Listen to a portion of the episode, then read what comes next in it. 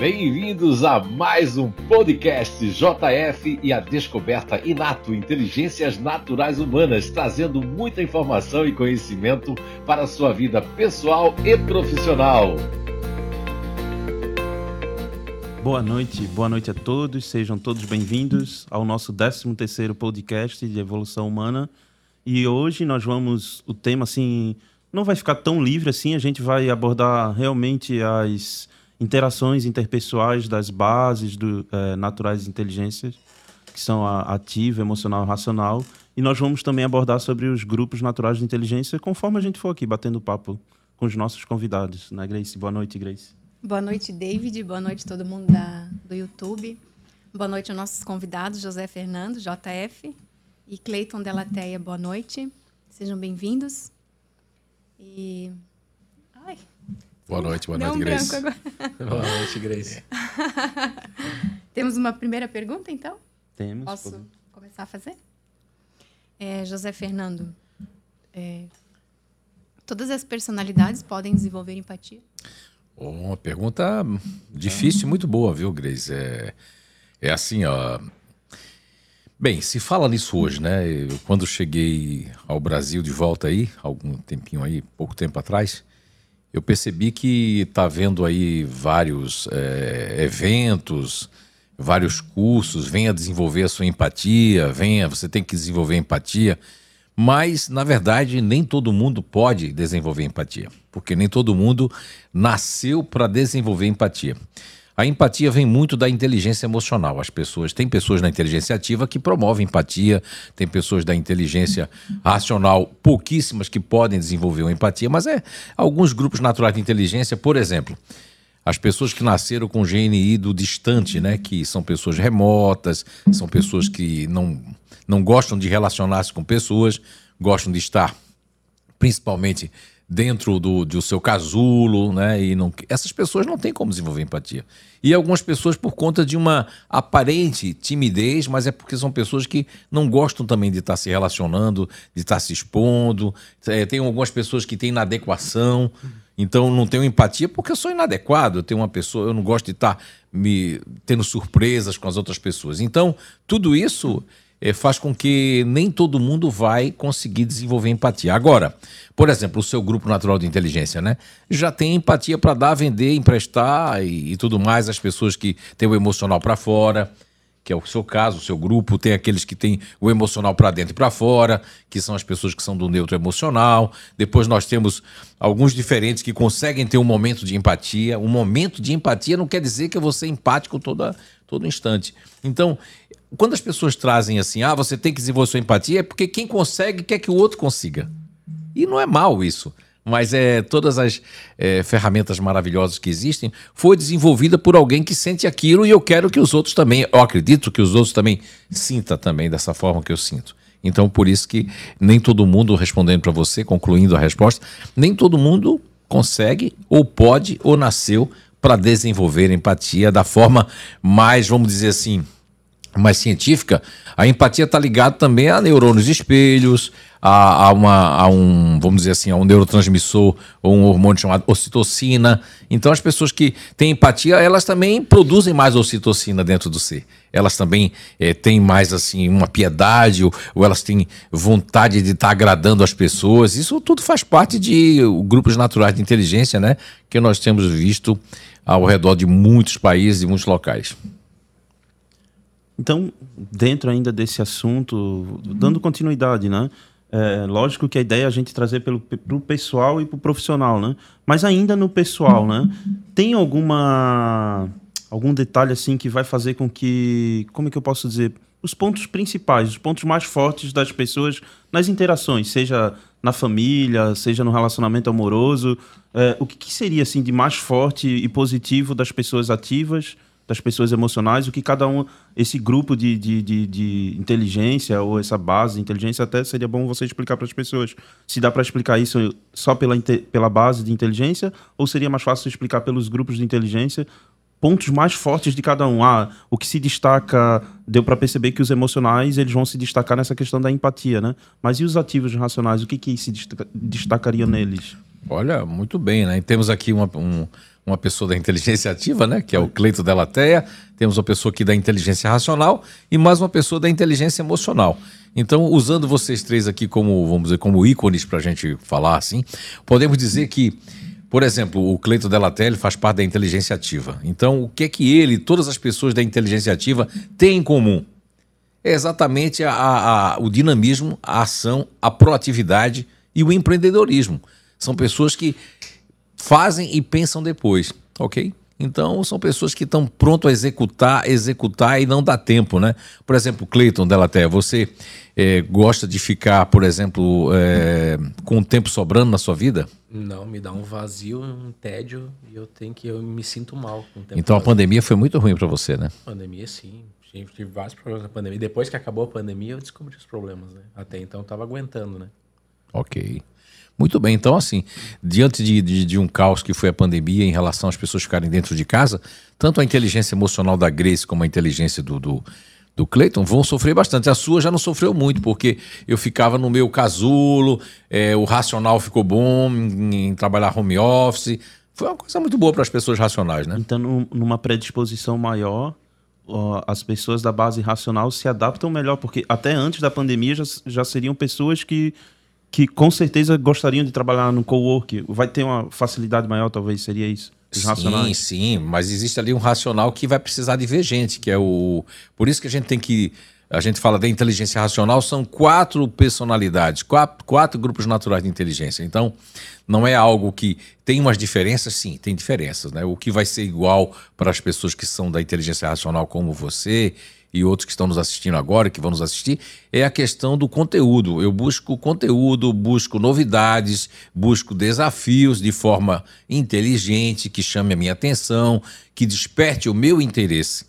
Então, as pessoas que estão na inteligência racional, elas precisam, necessitam de serem provocadas no seu interesse, no resultado e principalmente em relação à própria criatividade. Agora, trabalhar home office para uma pessoa que é da inteligência racional, mesmo o, os otimistas, eles vão entrar naquele processo, mas também eles vão sofrer. Quem é do, da inteligência otimista vai sofrer um pouquinho, mas não é tanto. Não vai existir nem sofrimento, não posso nem dizer sofrimento. Vai existir uma espécie de tédio, porque eu não estou podendo sair na rua. Então, dos, dos racionais, o único GNI, Grupo Natural de Inteligência, que vai se sentir eh, entediado, vai ser o otimista. O restante vai ficar de boa. O neutro racional, o próprio é, é, futurista racional e, e, o distante mais ainda, né? Vão ficar de boa. Enquanto aqui na inteligência ativa nós vamos ter ali é, o continuador ativo que vai também ficar, não vai ficar de boa. Quem vai mais ficar de boa numa, vai ser o intimidador mesmo. Então os outros três vão ficar realmente eufóricos, querendo sair, querendo fazer alguma coisa. Se, o, o se ficaram dentro de um apartamento, quanto menor o espaço que o, o, os ativos ficaram, foi pior para eles. Quanto menor espaço, sem, se não tinha espaço, eu tinha que ficar naquele ciclo ali daquilo ali, sem poder sair de um condomínio, sem poder sair dentro do meu apartamento, aí foi muito, muito pior. Aqueles que tiveram algum espaço para fazer alguma coisa, para fazer alguma atividade, para pregar, sair ajeitando as coisas dentro de casa, talvez foi até bom. Agora, na inteligência emocional, foi a falta de ajudar, a falta de me relacionar, a falta.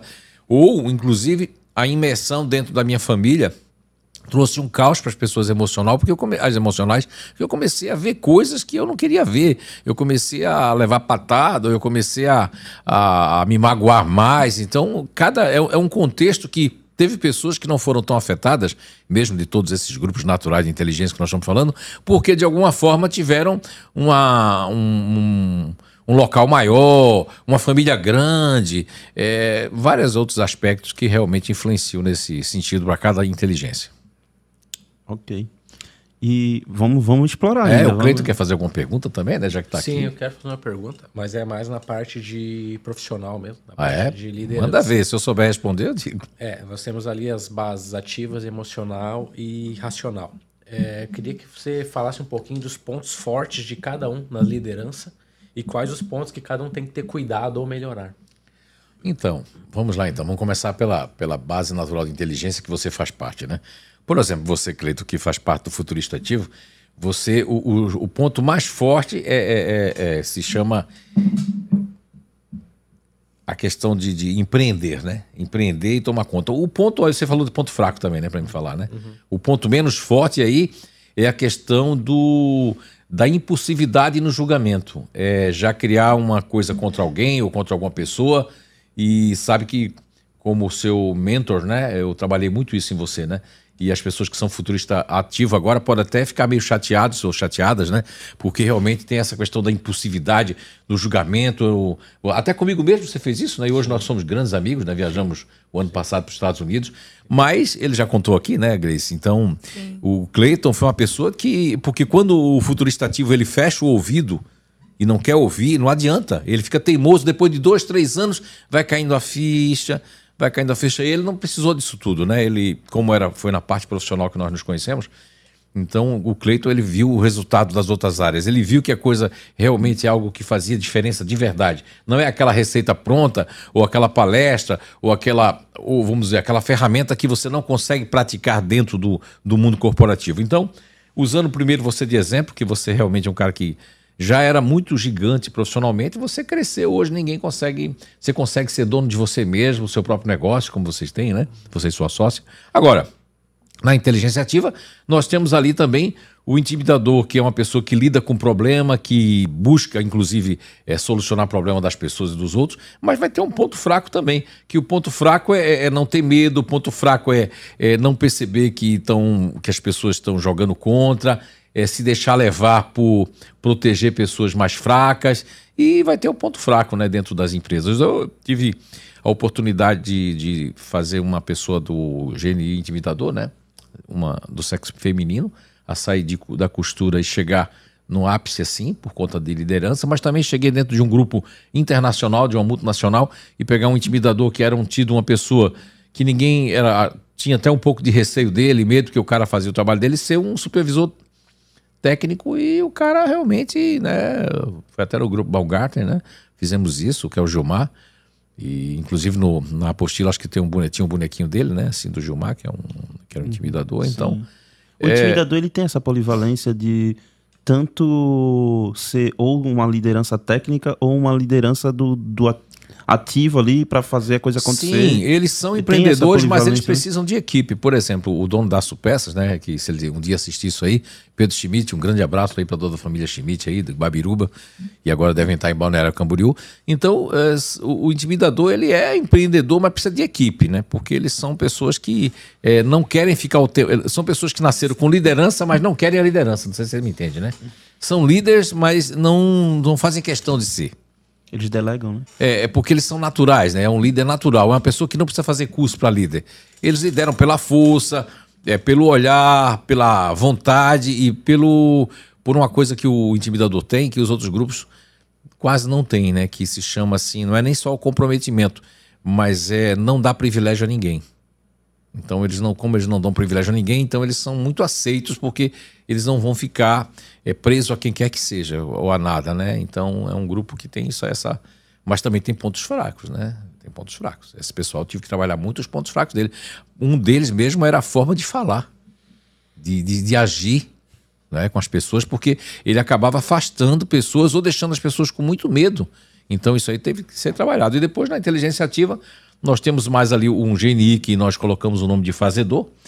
E o fazedor, ele tem um ponto forte porque é, é a questão de, de, começar e terminar, mas tem pontos fracos também, que é a questão da intransigência, são intransigentes. É, se você, por exemplo, pedir, se você não pedir uma opinião a eles, eles não vão se meter na sua vida, como eles não querem que se metam na vida deles. Mas se você pedir uma opinião, eles são muito, às vezes, muito certeiros e radicais, eles podem ser.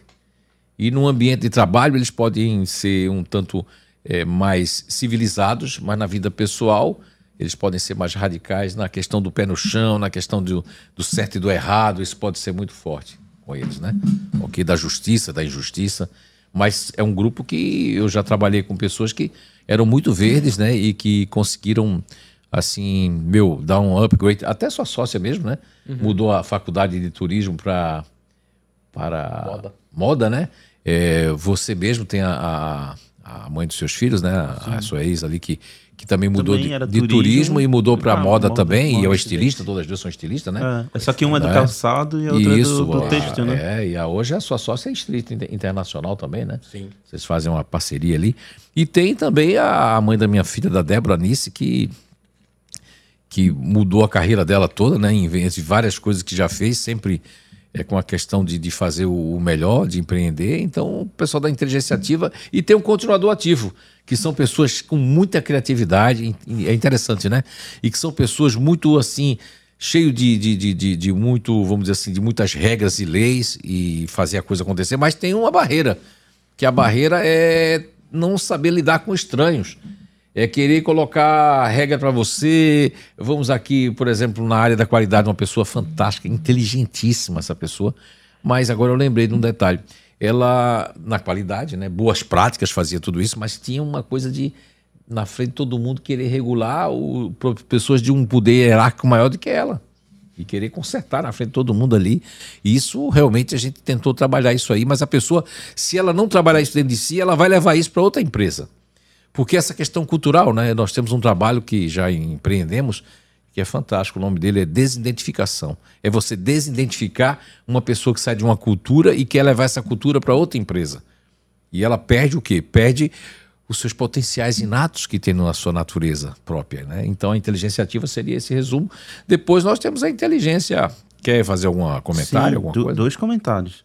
Um é que eu não quero perder o, o fio da meada, que é. Mas esse, esse tema desidentificação é bem interessante. Inclusive, daqui a pouco eu vou voltar nele para a vida pessoal também. É, poxa, e tinha uma época que você dava até palestra em relação a isso, né? A gente deixou de conversar um pouco nos bastidores sobre isso, mas isso é um tema muito interessante e importante, né? Que é a desidentificação que todos nós precisamos fazer na nossa vida. Mas o outro ali, só uma contribuição. Eu lembro que uma coisa que vocês eh, faziam bastante, eu fui depois ali, 2016 é que eu comecei a fazer essa parte, junto com a equipe, mas com mais tempo, você, JF, o Cleito e a Sandra Item, dentro das empresas, era identificar que os que é uma coisa que o intimidador não tem tanto, mas que os outros três ativos têm, que é acabar centralizando um pouco, né? Ter dificuldade, pela questão do dever, do fazer, às vezes esse- essa liderança tem dificuldade de, de centralizar tarefas, né? Então, Tem- foi muito bom você tocar nesse assunto. Primeiro que você lembrou que o Cleito já é de um- uma pessoa que não gostava de mim, viu, Grace? E todos que estão nos assistindo. E ele veio participar da equipe. Ele veio fazer parte do Inato, veio fazer parte, é, dando consultoria também. É, o Cleito também já foi sócio do, do, do Inato ali, um grande entusiasta do, do Instituto de Evolução Humana. Você vê, uma pessoa fica contra porque ela não tinha entendido. Mas quando ela entende, então é uma pessoa que, que vem hoje, um, para mim é um grande amigo ali, eu posso dizer isso, né? Porque a gente tem uma amizade aí verdadeira mesmo. Então, assim, é, é- qual é a diferença? É que o intimidador, esses três são realmente centralizadores. O fazedor, porque o, o meu jeito eu até agora eu não quero trocar, o controlador também não quero trocar, e o futuristativo é melhor não trocar isso aqui que está dando certo, né? Só se me provar. Enquanto o intimidador, ele não é assim na vida profissional, mas tenho que dizer uma coisa: na vida pessoal, eles são centralizadores. Olha que interessante. Pode ser um centralizador financeiro, centralizador de, de, de, de- de- O carinho dele vai ser proteger e dar alguma coisa para a pessoa ter. Eles vão ser nesse sentido da vida pessoal. Para os amigos, eles são protetores, entende? Eles vão. vão eh, vai ter dificuldade, inclusive, de se negar para qualquer pessoa que, que eles gostem de qualquer coisa. E na vida profissional é muito fácil o intimidador dizer não. Como é fácil do mundo é dizer não. né? Enquanto os outros vão dizer não pela questão de se está mexendo naquilo que está dando certo. Então eles vão ser centralizadores nesse sentido na vida profissional.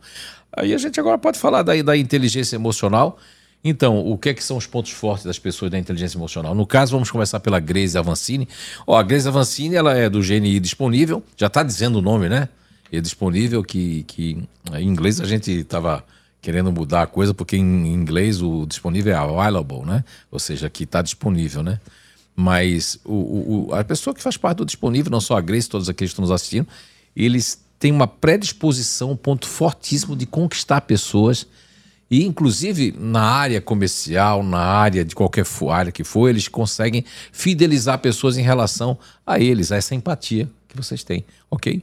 Mas qual é o ponto fraco dos disponíveis? Exatamente a busca constante do privilégio, ou quando eles não estão bem, eles podem inverter o seu papel. Em vez de ter empatia, eles podem gerar uma apatia ou uma antipatia. eles podem gerar nas pessoas e eles não têm consciência disso. A Grace e todos vocês que estão nos assistindo que são disponíveis, você não vai ter consciência que agora eu fui a, tão forte com a pessoa, ou agora eu, eu disse uma coisa que eu não pensei em dizer, mas saiu. Eu não vou pensar, não vou perceber isso, mas como é que eu trabalho isso? É buscar perceber que as outras pessoas que são estranhas não tem nada a ver com a minha vida pessoal. O disponível só faz isso se ele tiver ruim no relacionamento.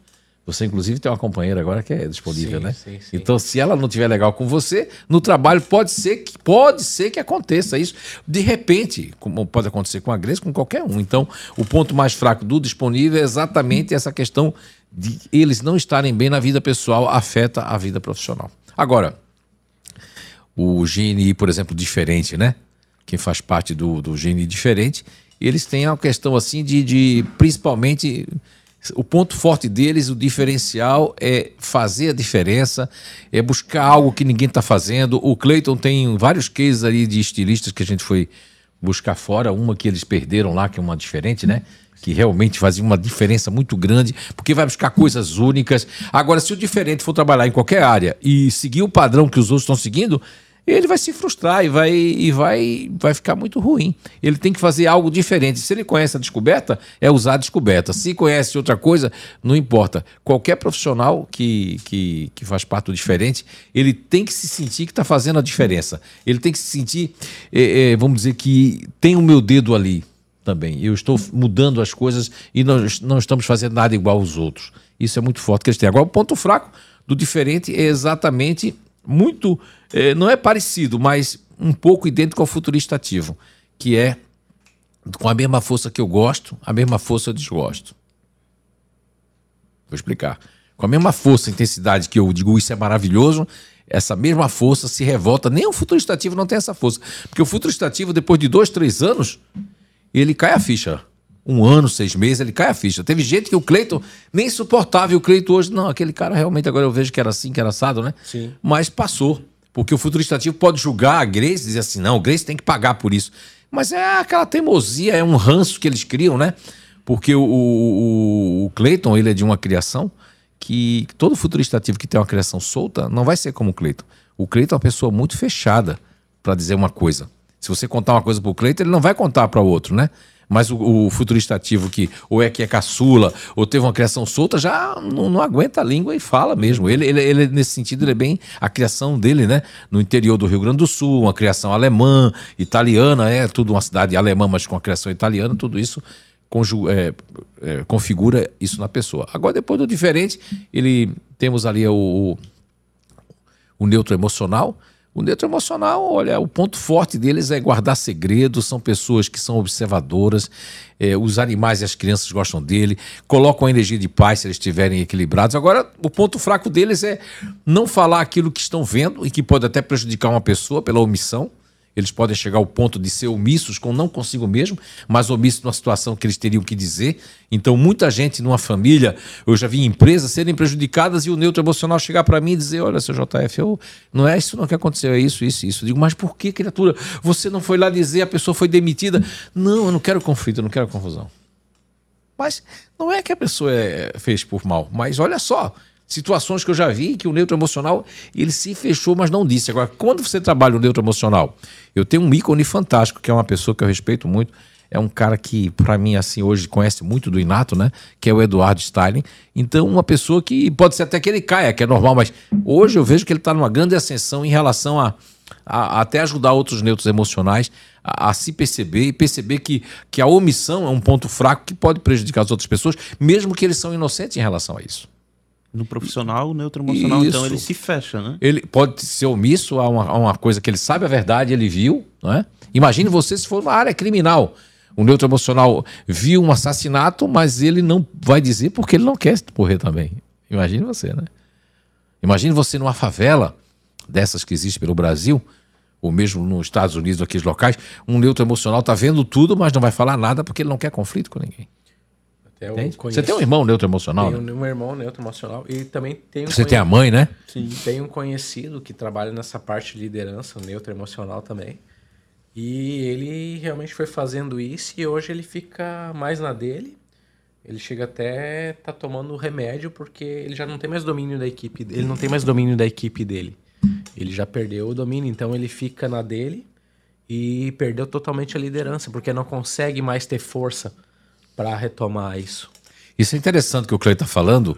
Eu já vi também em outros locais, menores inclusive ou maiores, que o, o neutro emocional como gestor tinha muita força, mas quando ele se afasta, ele perde essa força, ou alguém toma essa força deles, para retomar é muito difícil naquele local. Eles podem retomar em outro local. Então, depois do neutro emocional, nós temos ali o que nós chamamos de continuador emocional, que são, olha, tem uma potencialidade na fidelidade, são verdadeiros amigos forever, para sempre. Só que eles têm um ponto fraco que é a questão de ser aceito no grupo.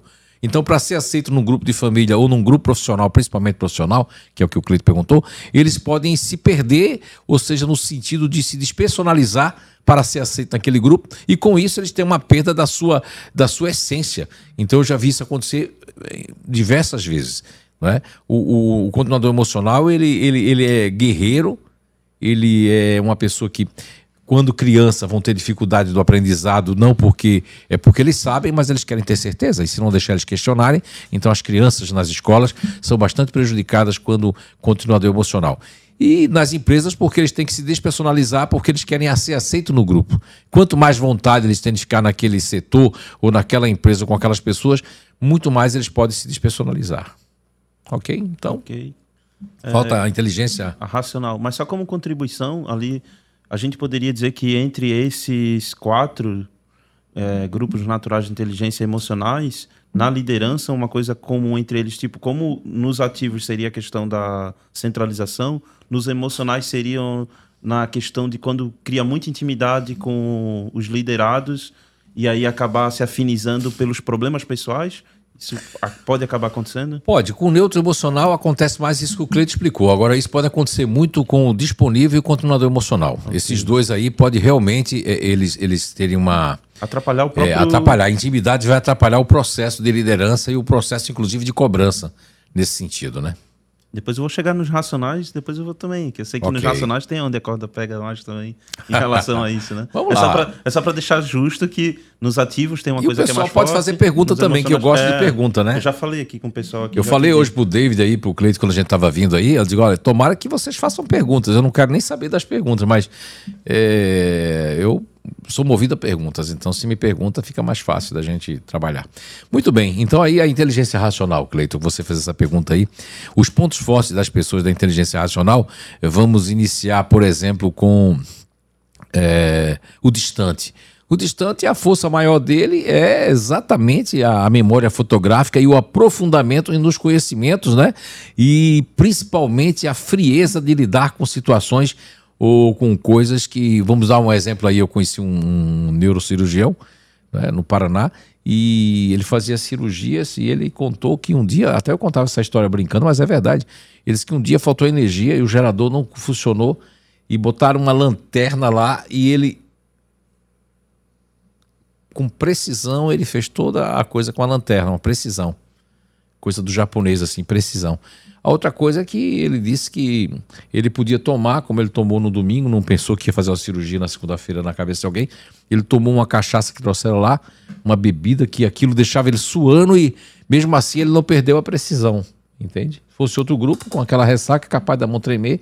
Então a, a, o ponto forte do distante é precisão. E o ponto fraco? O ponto fraco é antissocial, são pessoas que não têm empatia zero, jamais vão desenvolver empatia, viu, Grace? São pessoas que é, eles podem é, se isolar tanto e de perder grandes oportunidades. São pessoas que passam pela vida ali e podem passar despercebido de qualquer pessoa. Ok? Então não, não, não servem para a área de liderança, para essa área de ficar trabalhando com pessoas, porque eles vão fazer tudo remotamente. A não ser que seja um líder remoto, né? Como aconteceu no próprio grupo Baumgarten, né? A Sandra Ita que teve aqui, né? Maravilhosa a Sandra, né, André? A Sandra Ita tem, ela sabe disso. Promoveram uma pessoa lá que é um distante, por conta da inteligência do cara e não queriam perder o cara. Promoveram achando, sabe aquela coisa antiga? Que a gente promove a pessoa pra, porque ela tem tempo de casa. Ninguém deveria fazer técnico, isso. Só porque tem conhecimento Isso, técnico. conhecimento técnico. E o cara era um crânio, é um- era não, é um crânio. E aí, o Lu- ele até tem um depoimento no livro antigo meu, que é o, o Conhece a Ti Mesmo, é o Luiz, né? Lá do Grupo Bongart. E ele, a Sandra disse que ele, ele tinha duas, ou dois funcionários ou três, que já é muita gente para um distante, né? Mas ele não fazia reunião com o pessoal, tudo remoto. Tudo por e-mail na época. Porque não nasceu para isso. Agora, nós temos ali a inteligência, depois o, o- as pessoas da inteligência, que é o otimista, né? E o otimista já está dizendo o próprio nome. São pessoas que têm assim um potencial enorme, ponto fortíssimo para levar o astral das pessoas. São pessoas que são inovadores, gostam muito e já coloquei muita gente para, vamos dizer assim, são pessoas para melhorias nas empresas, fazer processo de melhorias.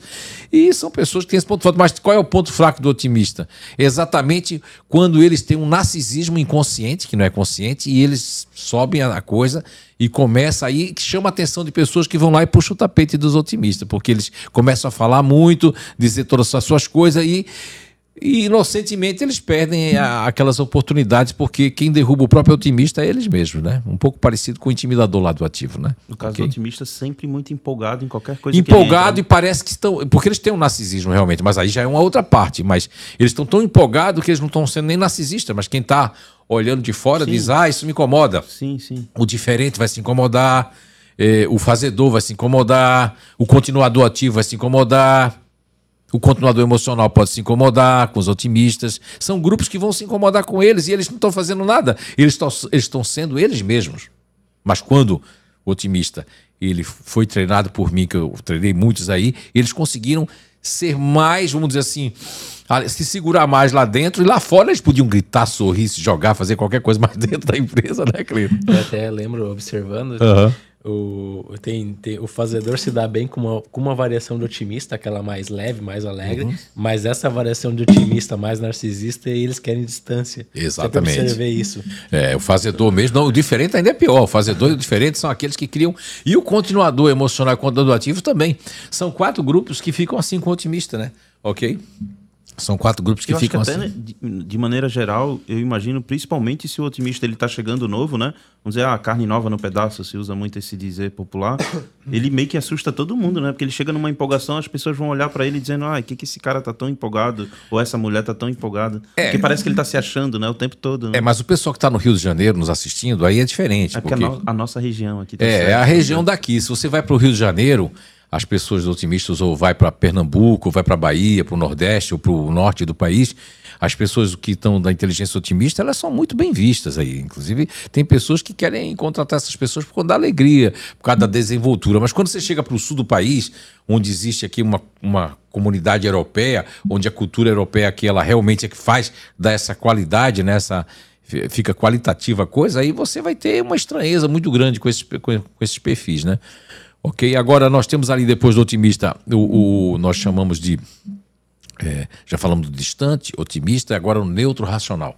Então, o neutro racional é o ponto fortíssimo dos neutros racionais, exatamente a questão de programar dentro das empresas. Quer dizer, a programação deles da vida pessoal, eles realmente perdem muito com seus parceiros e parceiras, porque eles querem programar a, a, a long time, né? Médio e longo prazo. Então isso aí, agora, na vida profissional é maravilhoso isso. O que pode acontecer, o neutro, o, o ponto fraco, do o ponto mais forte do neutro racional, além da observação técnica, são excelentes programadores e são pessoas que com observação fantástica para várias áreas. Agora, o ponto fraco do, do neutro racional é exatamente uma coisa que eles perdem, que é um preconceito que eles criam, e esse preconceito ele é muito inconsciente com certas coisas a nível profissional. Eu tive a oportunidade de trabalhar com muitos neutros racionais, como gerente, inclusive de fábrica, eh, na área de programação, em várias áreas, e é a questão de não saber se relacionar no trabalho. Eles podem virar sócio de pessoas e nem saber porque a pessoa não quer mais a sociedade com eles. Não é porque eh, não foi o resultado que eles não trouxeram, é o relacionamento, a forma deles se posicionarem é, de, de ironia, de não dizer as coisas. Então tem pessoas que eles. A maioria dos neutros racionais que eu conheci foi a questão. É, é fantástico isso, né? Até inusitado, mas é, é relacionamento. É interessante. Só que é a pessoa que sai de um local, sai de um relacionamento e não, não entendeu o que é que ele fez. Ou seja, ele nem se auto-percebe. Não, tem dois grupos que não entendem o que acontece com eles na empresa. É o, em primeiro lugar, o distante e em segundo, o neutro racional. Eles não compreendem. Ah, vai ter outros ali, que é o otimista, porque, porque o que é que deu? O que é que eu fiz, né? Vai ter outros ali. Mas no- nesse sentido, o Mas neutro pra racional. ver que, ou seja, ele criando essas programações passa também a ser, às vezes, uma coisa negativa, porque se- ele vai ficar meio trancado naquilo que está funcionando. Não, né? no mundo profissional, David, eh, dependendo da área, é, é fantástico. Eu, eu conheço um neutro racional que ele é um gerente de fábrica fantástico. Fantástico. Um cara, gerente de onde? Tô falando de uma multinacional, né? Mas eu tive que trabalhar isso nele, porque os próprios, os próprios subordinados, eles não queriam mais ver o cara, ou queria pegar o cara lá e dar umas porradas lá fora. Escutava coisas e dizia, meu Deus, mas por que não? Porque ele é assim, porque ele faz isso ali. Até o neutro racional leva uma, uma mensagem lá fora, um marketing negativo que eu não concordo. É o jeito deles, que eles dizem assim: ah, não, o neutro racional é boçal. Você tem dois cunhados, né? Sim. Mas tem um deles que vai passar uma, uma imagem de que não é um cara simples, um cara bom, né? Seu cunhado, é isso? Sim, sim. Não é? E o outro já passa uma. um- Passa uma, uma mensagem. é, prepotência. prepotência. Quer dizer, quer dizer, olha só, e não são assim. É, até fazendo uma observação, eu conheci um também, foi sócio de empresa dessa área industrial. E ele tinha. As pessoas tinham muito respeito na cidade por ele. Só que as pessoas achavam que ele era uma pessoa muito fechada, muito séria. Só que isso era só, na verdade, uma autodefesa Aham, deles. Por causa de- exatamente. imagina, um gerente de uma grande indústria, um monte de conflito. Ele tinha muito conhecimento técnico. É uma forma deles se protegerem, eu acho, uma autodefesa, deles fazer fazer essa cara fechada. Então, quando você conhece mesmo na vida pessoal, vê que não é nada daquilo. Sim, a própria Sandra Iten tem um sobrinho, um cara maravilhoso aí. E, e ela tem dois sobrinhos, são irmãos, né? Mas tem um que é. Se você olhar pra pessoa, você, pô, esse cara tem. Ele é filho do intimidador, lógico que pode ter pego essa estampa paterna. Mas é uma pessoa fantástica. Mas só que a- o, o jeito sisudo que às vezes o neutro racional pode ter, e o jeito também de não saber se relacionar, ou o jeito de fazer ironias, né? Ou o jeito de escrever uma mensagem, um e-mail, pode denotar que as pessoas não vão dizer. E não vão dar o feedback para o neutro racional. Porque a- a- na mente dessas pessoas, que já me disseram isso, é, desde superintendentes a outras pessoas, disseram, não, não, ele. Como é que eu vou dizer para uma pessoa dessa se ele não, não, eu não tenho um jeito de chegar pra- junto dele? Entende? Ok? Aí depois nós temos aí na inteligência racional, para fechar esse assunto, temos o futurista racional. E do qual o David faz parte daí na variação conservadora. Mas então o que é, que é o ponto forte do futurista racional? Primeiro que é, é- é- ele tem a criatividade instantânea que salva eles, mas eles têm uma coisa de recriar, refazer e melhorar aquilo que já foi feito. Ou seja, é uma capacidade muito grande. São pessoas que têm uma imaginação fértil e se projetam, têm uma autoprojeção muito forte para o futuro, né? E, e são pessoas que conseguem fazer duas, três coisas ao mesmo tempo e gostam, se sentem bem fazendo duas atividades, três ao mesmo tempo. Agora, que é o multitasking, né? Agora, o que vai acontecer com o futurista racional, o ponto mais fraco deles, o ponto mais fraco deles é, é- é essa questão de é, não quebrar sua programação, é, eles também na vida profissional eles podem ser assim, vamos dizer assim, não é uma intransigência, mas é uma teimosia até você mostrar para o futurista racional que verde é verde e ele está vendo que o verde é mais azul. Não adianta, enquanto ele estiver vendo verde mais azul, você não pode dizer que o verde é verde, porque eles não vai.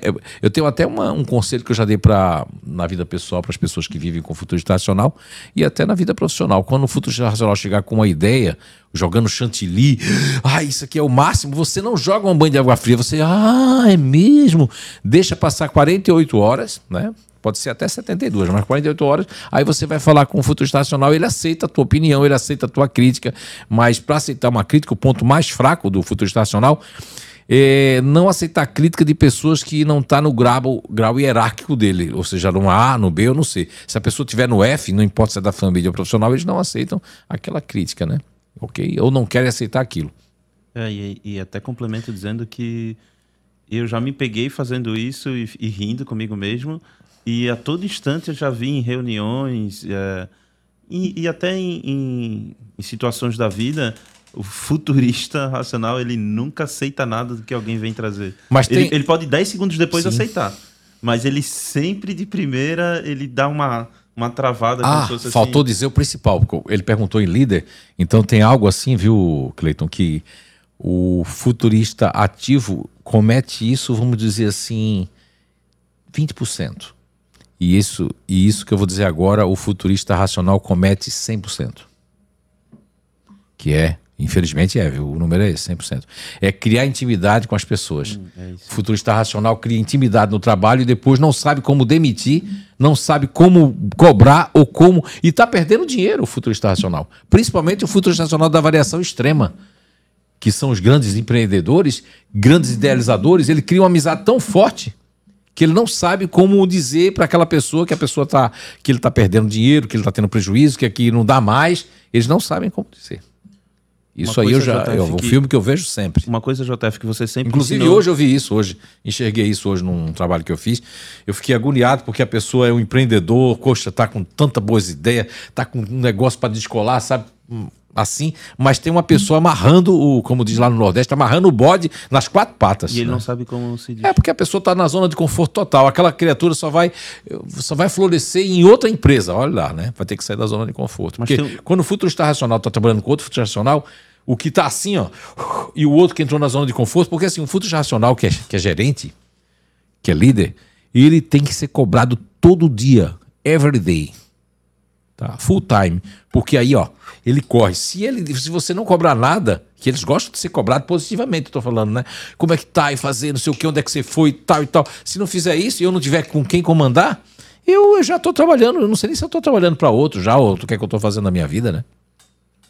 Mas uma coisa que você sempre ensinou, assim, para nós, assim, instrutores, e sempre dá essa dica para os próprios eh, empresários que são, como eu, futurista racional, e é uma coisa que eu comecei a reparar que acontece muito dos dois, mas como você falou, 20% ativo, 100% racional, é o tal do tapinha nas costas, né? Você vê isso de longe, tu entra numa empresa, quando tu vê um líder, vai conversar com o colaborador e vem já dando os tapinhas nas costas, pode ter certeza, é futurista. Só tem que Sim. descobrir se é racional ou E, ativo. e- e tem a questão que isso aí é um, é um momento de agradabilidade. Desnecessário, né? Não, e vai passar essa agradabilidade, porque começa com um tapinha nas costas e depois a pessoa tem vontade de dar uma porrada e não pode. Mas vamos lá para os boa noites aí, né? Vocês têm aí. ó. A Elis Miquelin, boa noite a todos. A Lígia, é, arquitetando, boa noite. A Deise Fabiane, boa noite. A Ingrid Fa- a Silvano, ops, quase que eu fechei aqui. A Shirley Kraus, boa noite. A Fátima Freitas, boa noite. Ahn, Lohane Maia, do Cleiton. boa noite. A Elis fez uma pergunta aqui. Acho que é uma pergunta. Isso. Continuador emocional. Quantos outros GNIs, é, quando entram na melhor idade, mudam as camadas? Sim, muito bem, Elis Miquelin, né, de Jundiaí, São Paulo, né? É, primeiramente, muito obrigado por estar assistindo a gente aí de São Paulo, Jundiaí. Você pode, onde você esteja na sua cidade, você pode fazer pergunta e dizer a cidade que você está falando. Então, Elis Miquelin, muito bem observado. É que assim, a observação que eu fiz, Grace, eh, David, Clayton e todos que estão nos escutando agora, assistindo, é uma observação da questão da, da melhor idade, né? As pessoas, quando vão amadurecendo muito, há muitas pessoas que, além de entrar, se ela passou a vida na sua base, realmente conseguiu entrar 20, 20 e poucos anos na sua base central, no seu grupo natural de inteligência, elas, quando for no final da vida, elas vão pro ego de apoio, eu percebi. Mas se a pessoa não entrou na sua base ainda, lutando, foi usando uma programação adquirida, que é o que a gente fala no psíquico 1, aquela programação adquirida que você chega para fazer o programa, o desenvolvimento natural, você chega com uma programação adquirida, né? Por papai, por mamãe, pela cidade, pela cultura, pela minha profissão, por eu ter que ceder na minha vida pessoal para um parceiro, para uma parceira, enfim. E aí você, quando vê a pessoa, ela tem outras camadas, as pessoas, na- do, seja o continuador emocional, qualquer grupo natural de inteligência, eles, eles vão ter é, usando seus egos de apoio no final da vida. Nós temos exemplo do pai da Sandra, o pai da Gabriela e Lana, né? Que eles comentam comigo que eu falava isso há anos. Meu, tá acontecendo aquilo que você falava. O meu pai, ele tá mais assim no futurista, ele não liga mais se a casa tá fechada, ele não tem mais aquilo de correr riscos. Ah, o meu pai agora tá parece uma criança porque tá assim. Não é porque tá ficando, ah, o que é que se dizia no, no tempo atrás? Que a pessoa tava ficando esclerosado, que a pessoa tá ficando criança de novo. Não, não, não quando você conhece os egos, não é toda pessoa que. Não, não vai existir mais idoso, né? Idoso agora são pessoas com 80, 90 anos, 90 e pouco, quase 100. Daqui a pouco o idoso vai passar a ter 110 anos. É? Então nós temos aí possibilidade de viver mais com mais qualidade de vida. Lógico que isso é uma transição. É, Existem países como o Brasil ainda que tem uma luta muito grande entre o velho e o novo, né? Entre uma, uma medicina que ainda não é integrativa, mas que está para virar integrativa e já coloca o nome como RH, RH né? Existe muito departamento pessoal que usa a sigla RH, Recursos Humanos, mas não está fazendo recursos humanos. Então, muita gente está usando medicina integrativa, mas não integralizou a energia, não integralizou eh, junto com, com a questão da, da, da, saúde, com a questão da alimentação e com a questão do ser psíquico, porque nós somos o que pensamos, ou estamos o que pensamos. Muito bem a pergunta, muito boa entrando. É, aí eu vou voltar ali à parte da desidentificação, porque eu acho que vai junto com essa questão da programação adquirida e camadas, né? Tem processos que a, acabam acontecendo na nossa vida que é necessário que a gente faça uma desidentificação. Por exemplo, é, uma pessoa que veio de um relacionamento por muitos anos e seria um pouco diferente de uma pessoa que nunca se relacionou, já está com uma certa idade, com 30, 35 anos, e vai para o primeiro relacionamento. Vai dar muita diferença, né? Vai. Olha, David, é assim, na, na vida profissional nós chamamos de desidentificação, que é cultural e até usando, elevando os potenciais dessa pessoa. É um trabalho que, que antes de sair do Brasil eu já estava fazendo e que queremos preparar as pessoas para o ano que vem a equipe possa estar fazendo, e caso acontecer de eu viajar de novo, né, que possa as pessoas estar dando continuidade a isso. Agora, na vida pessoal, eu chamo de reprogramação sentimental. Vai existir dois tipos de reprogramação. Uma reprogramação que nós começamos a plantar uma semente com essa descoberta que nós fizemos da amígdala cerebral, porque vamos agora e convenhamos, uma pessoa ela tá num relacionamento, seja um relacionamento que foi bom durante o tempo que durou, ou seja um relacionamento que, de certa forma, eles apelidam hoje, né, de, de tóxico, né? O que seria um relacionamento tóxico, porque tem muito relacionamento que é tóxico e a pessoa não sabe o que é que é, ou é de uma parte ou é de outra que está tá se tornando, né? ou de ambas, né? Agora, e principalmente quando perde o respeito ou quando há uma ruptura, porque sempre que há uma ruptura, há uma quebra de energia. Alguém mudou a energia e o outro não mudou a sua energia. Não é questão de mudar jeito, é, de falar, não. É mudar o que eu acredito. É, não é nem o que eu acredito, é mudar de ver a vida de uma outra forma. E tem grupos que têm dificuldade de ver a vida de outra forma ok? Agora, numa reprogramação sentimental, o, existem alguns aspectos que estão na amígdala cerebral. A amígdala cerebral não só serve para ter tirado o, o Clayton do pânico, né? Sim. Não é? De uma síndrome do pânico, que ele não tomou droga, não tomou nada, como ele disse aí no podcast. A gente usou o processo natural com ele, porque tudo começa no ser psíquico, ok? Então, os próprios neurotransmissores dele, eu tenho que trabalhar a amígdala cerebral dele ok? Porque é diferente da, da, do outro, sim. Porque aqui os caminhos cognitivos são completamente mais, muito mais ativos. ele vai produzir muito mais noradrenalina, ele vai produzir mais é, é, adrenalina, ele vai usar muito, muito pouco. É, o, o, campo límbico dele, que é a empatia, ele vai ter mais um processo instintivo. Então ele é mais instintivo. Então, se ele é mais instintivo, não é? Então ele, qualquer coisa do relacionamento que ele vê, ele pode. Eu trabalhei muito a amígdala do Cleito no seguinte forma: ele teve um negócio que ele, ele é uma pessoa que é luterana, uma pessoa que não acredita em nada de, de, de coisas é, sobrenaturais, e ele, ele teve um, um mal quando ele saiu, querendo cortar o cabelo, né? O cabelo dele, a cabeleira dele é grande. e aí ele foi cortar o cabelo, ele sentou numa barbearia estranha. Ele, ao entrar, já começou a se sentir mal. Ele teve um pequeno desmaio e ele sentiu que ele saiu do corpo, aquilo deu um pânico nele. E ele ficou com isso. Qualquer lugar que lembrasse aquela luz, como ele foi num, num restaurante famoso aí, uhum. e que ele viu aquilo, ele começou a, a ficar mal. Então, o que é isso? A mídia cerebral registrou isso para defender A amígdala cerebral não é só aquele sistema de força de, de, de correr e pular e não, não, de gerar todo aquela aquele neurotransmissores de defesa do corpo. Não, hoje a gente vive no estresse. Isso começou lá nas savanas. Hoje o estresse já pode gerar isso, uma, um pânico, síndrome do pânico. Agora, as pessoas da inteligência ativa têm mais proporção, tirando o de intimidador, os outros têm mais proporção de ter é, pânicos, de dar um, uma agonia fora de hora, como os fazedores têm, como o continuador ativo tem, como o futurista ativo pode ter.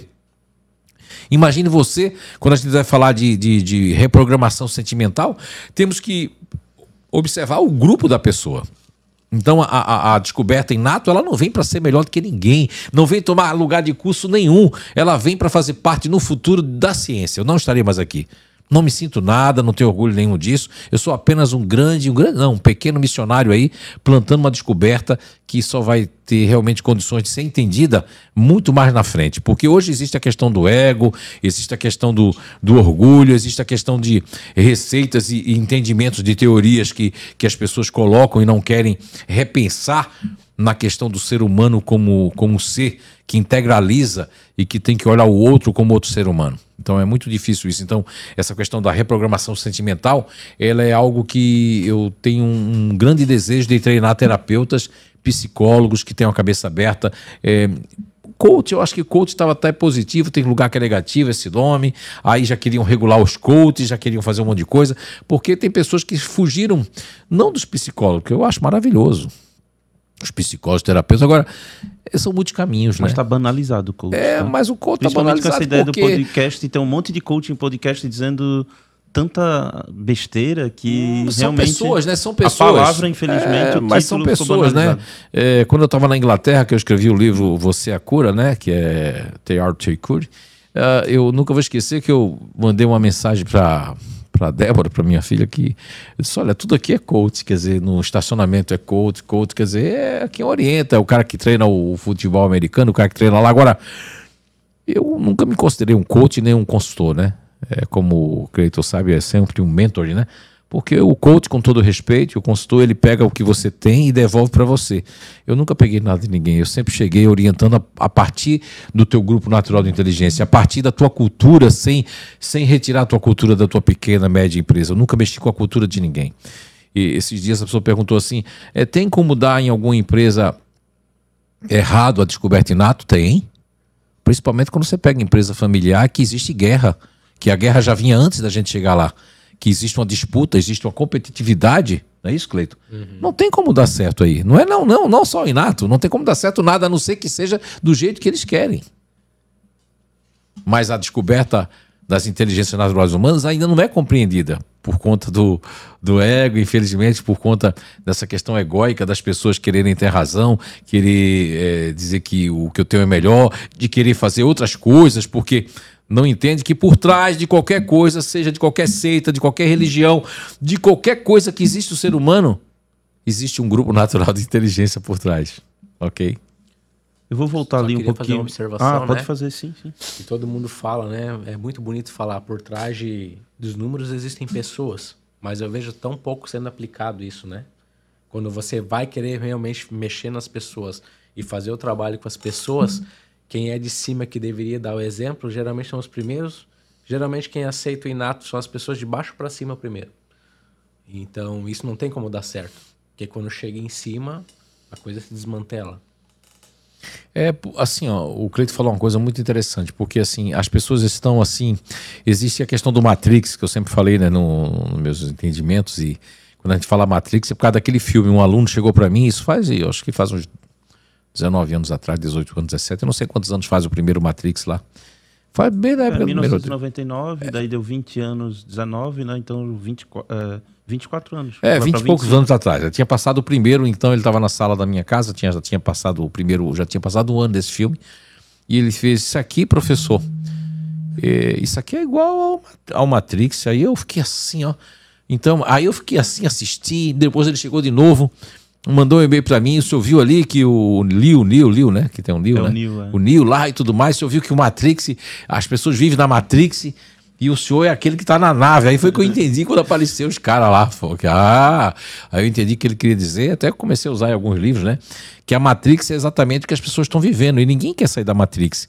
porque eu já uso isso, faço aquilo. Então, quando as pessoas se conhecem, elas jamais serão os mesmos. Quem isso pode dizer aí o pessoal que está nos assistindo agora, se você depois de conhecer de verdade a sua natureza, se você consegue ser a mesma pessoa. Mas é algo que está é um, é, um, é, um, é um trabalho de formiguinha. Eu me considero um pequeno missionário que e junto com um monte de gente que está plantando, fazendo as pessoas serem mais felizes, terem mais saúde, principalmente mental, né?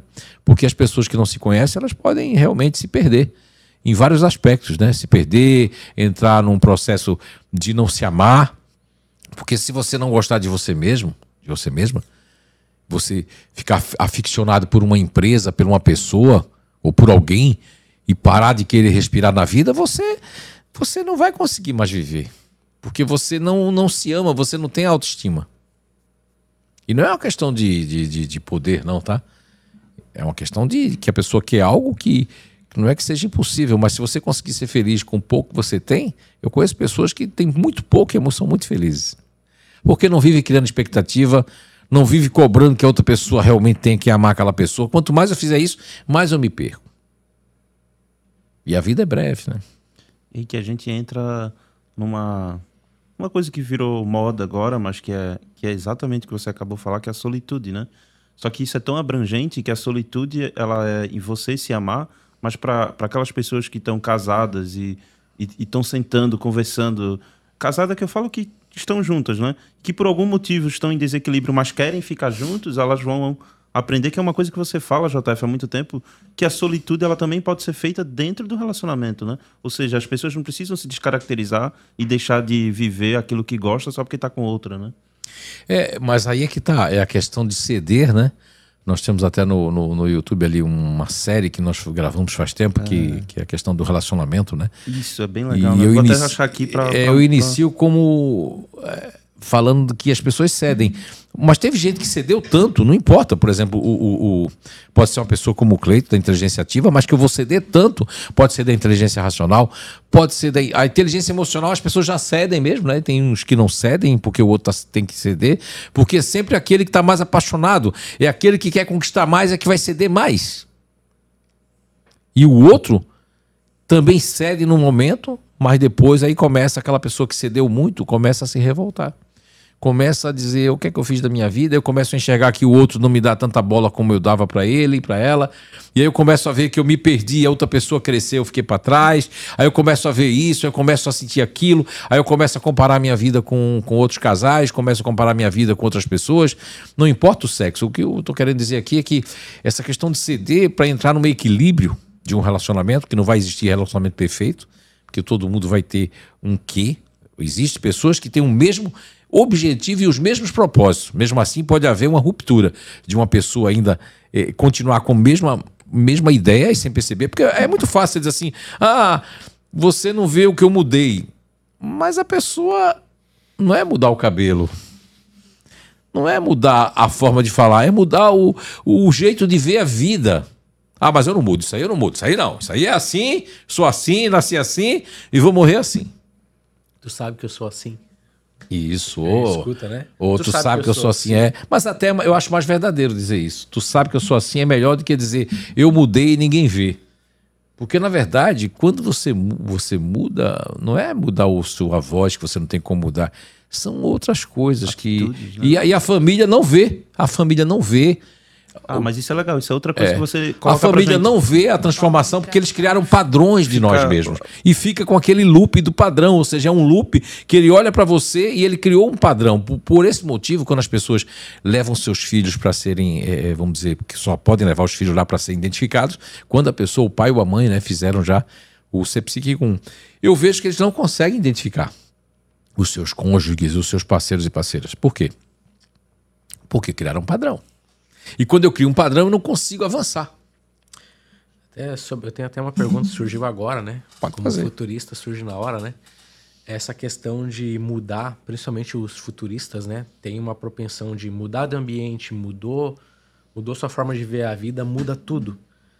E não sei se todos se sentem assim, mas há uma, uma certa solidão depois que muda, que você muda de fase e as pessoas não percebem Pode acontecer do futurista romper com grupos de amigos, romper com família, ou se afastar de todo mundo Sim. e criar um novo, totalmente novo, e não querer mais aquilo, ou, ou se entristecer com o grupo de amigos, ou alguma coisa assim. Olha, O Cleiton, que, que acontece nesse processo aí quando porque os futuristas mudam completamente, né? E são os que menos são percebidos às vezes. olha, a primeira vez que eu escutei essa frase que eu vou dizer agora, e foi de uma pessoa futurista, né, ativa, porque teve duas coisas que me impactou muito no Cantão de Turgal no ano de 2006, na Suíça.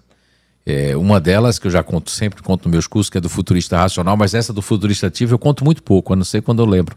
Que é o futurista ativo chegou assim fez: Nós podemos ser muitas personalidades na vida, ou seja, durante a vida a gente ser, ter várias fases, várias coisas, e aí eu respondi, a minha tradutora estava lá, que era uma portuguesa, eu digo sim.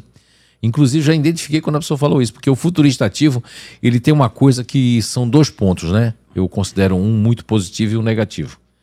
O negativo é aquilo que eu falei hoje aqui, né? Que é a questão do pré-julgamento, como você teve, não tem mais, de teimosia, de dizer, não, o David está errado, a Grace está errado, o JF está errado, e eu vou dizer, eu vou provar e perder tempo, perder anos, perder tudo, em vez de tentar entender. Ok.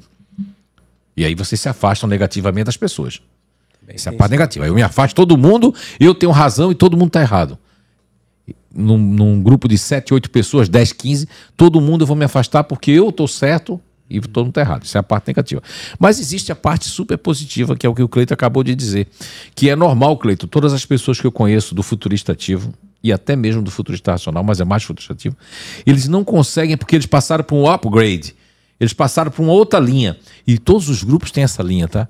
De, de maneiras diferentes, que são linhas que você ultrapassa, e aí as pessoas da família não vão olhar você com essa mudança que você teve, porque você já. Aquilo é como diz os portugueses. Um abraço aí para todos de Portugal, quando estiver assistindo essas maltas aí maravilhosas. José Lucas aí, né? Esqueci da outra vez de mandar um abraço para ele também. E todos aí, né?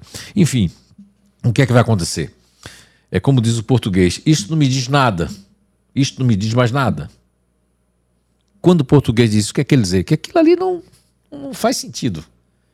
Então, o futurista ativo, quando ele dá um upgrade, ele sobe degrau, aquilo parece que aquele grupo não, não, não acrescenta mais nada, não, não acrescenta valor. Lógico que não deixa de ser amigo, mas não me compreendem mais, porque eu tinha que ter uma performance, eu tinha um jogo de é, tá- tá muito em voga essa questão do jogo, né? Virtualmente, eu tinha que não é que eu representava um papel, mas eu eu eu, eu acreditava que eu era daquele jeito. Então, quando você vê a vida de outra forma, que isso entra maturidade, entra também uma, uma melhor uma melhor é, uma melhor parte de mim mesmo ou de mim mesma, eu começo a ter mais uma uma visão de que certas pessoas não me colocavam para cima de verdade e certas pessoas conseguem me colocar para cima. Eu tenho, eu tenho um retorno muito maior do que eu tinha antes. Isso pode acontecer, sim, e acontece. E é essa sensação que essa pessoa na Suíça me falou de que é como se eu fosse. E o futurista ativo vai ter essa sensação, e o futurista racional. Meu, mas eu já passei, já fui muitas pessoas. Eu já fui a favor disso, hoje eu sou contra, depois eu sou contra, depois eu fui a favor, porque eu comecei a ver outras coisas.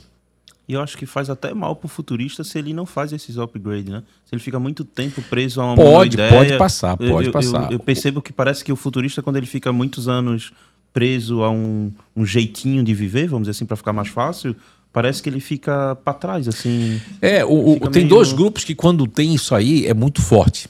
Quando tem isso aí. Mas é difícil ter isso, que é o, o intimidador e o diferente.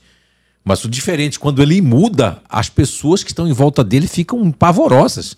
Porque ficam impavorosas, porque, meu Deus, o que, é que vai acontecer com essa criatura? Porque a pessoa vira outra pessoa realmente. E o intimidador muda do, do- da água pro óleo, assim, do óleo para água, pro vinho da água. E é uma coisa que isso deixa as pessoas sem saber quem é aquela criatura.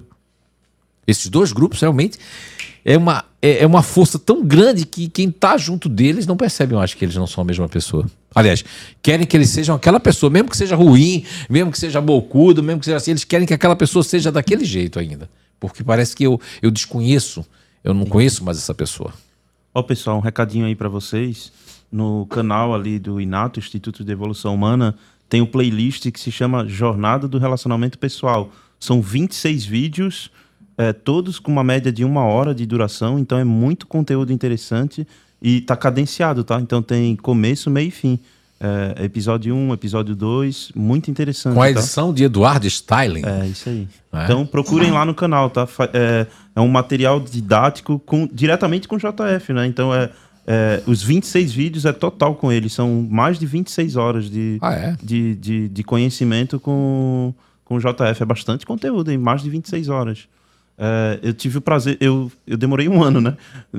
É, é 2000, final de 2021. No ano de 2022 eu assisti, mas como eu gosto de repetir algumas coisas, é, a cada dois, três anos já está já tá em tempo de assistir de novamente. É, E a é Grace vai dar boa noite aí pessoal. Como é que é? Tem três.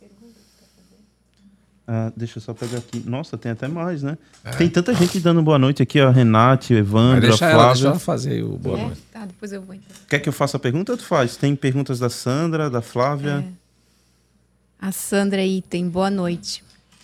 A guerra de egos anda reinando no mundo corporativo, fazendo com que muitos apreciem só as pessoas que seguem o que está no sistema. Esquecem que o mundo dos negócios também é feito de- por pessoas.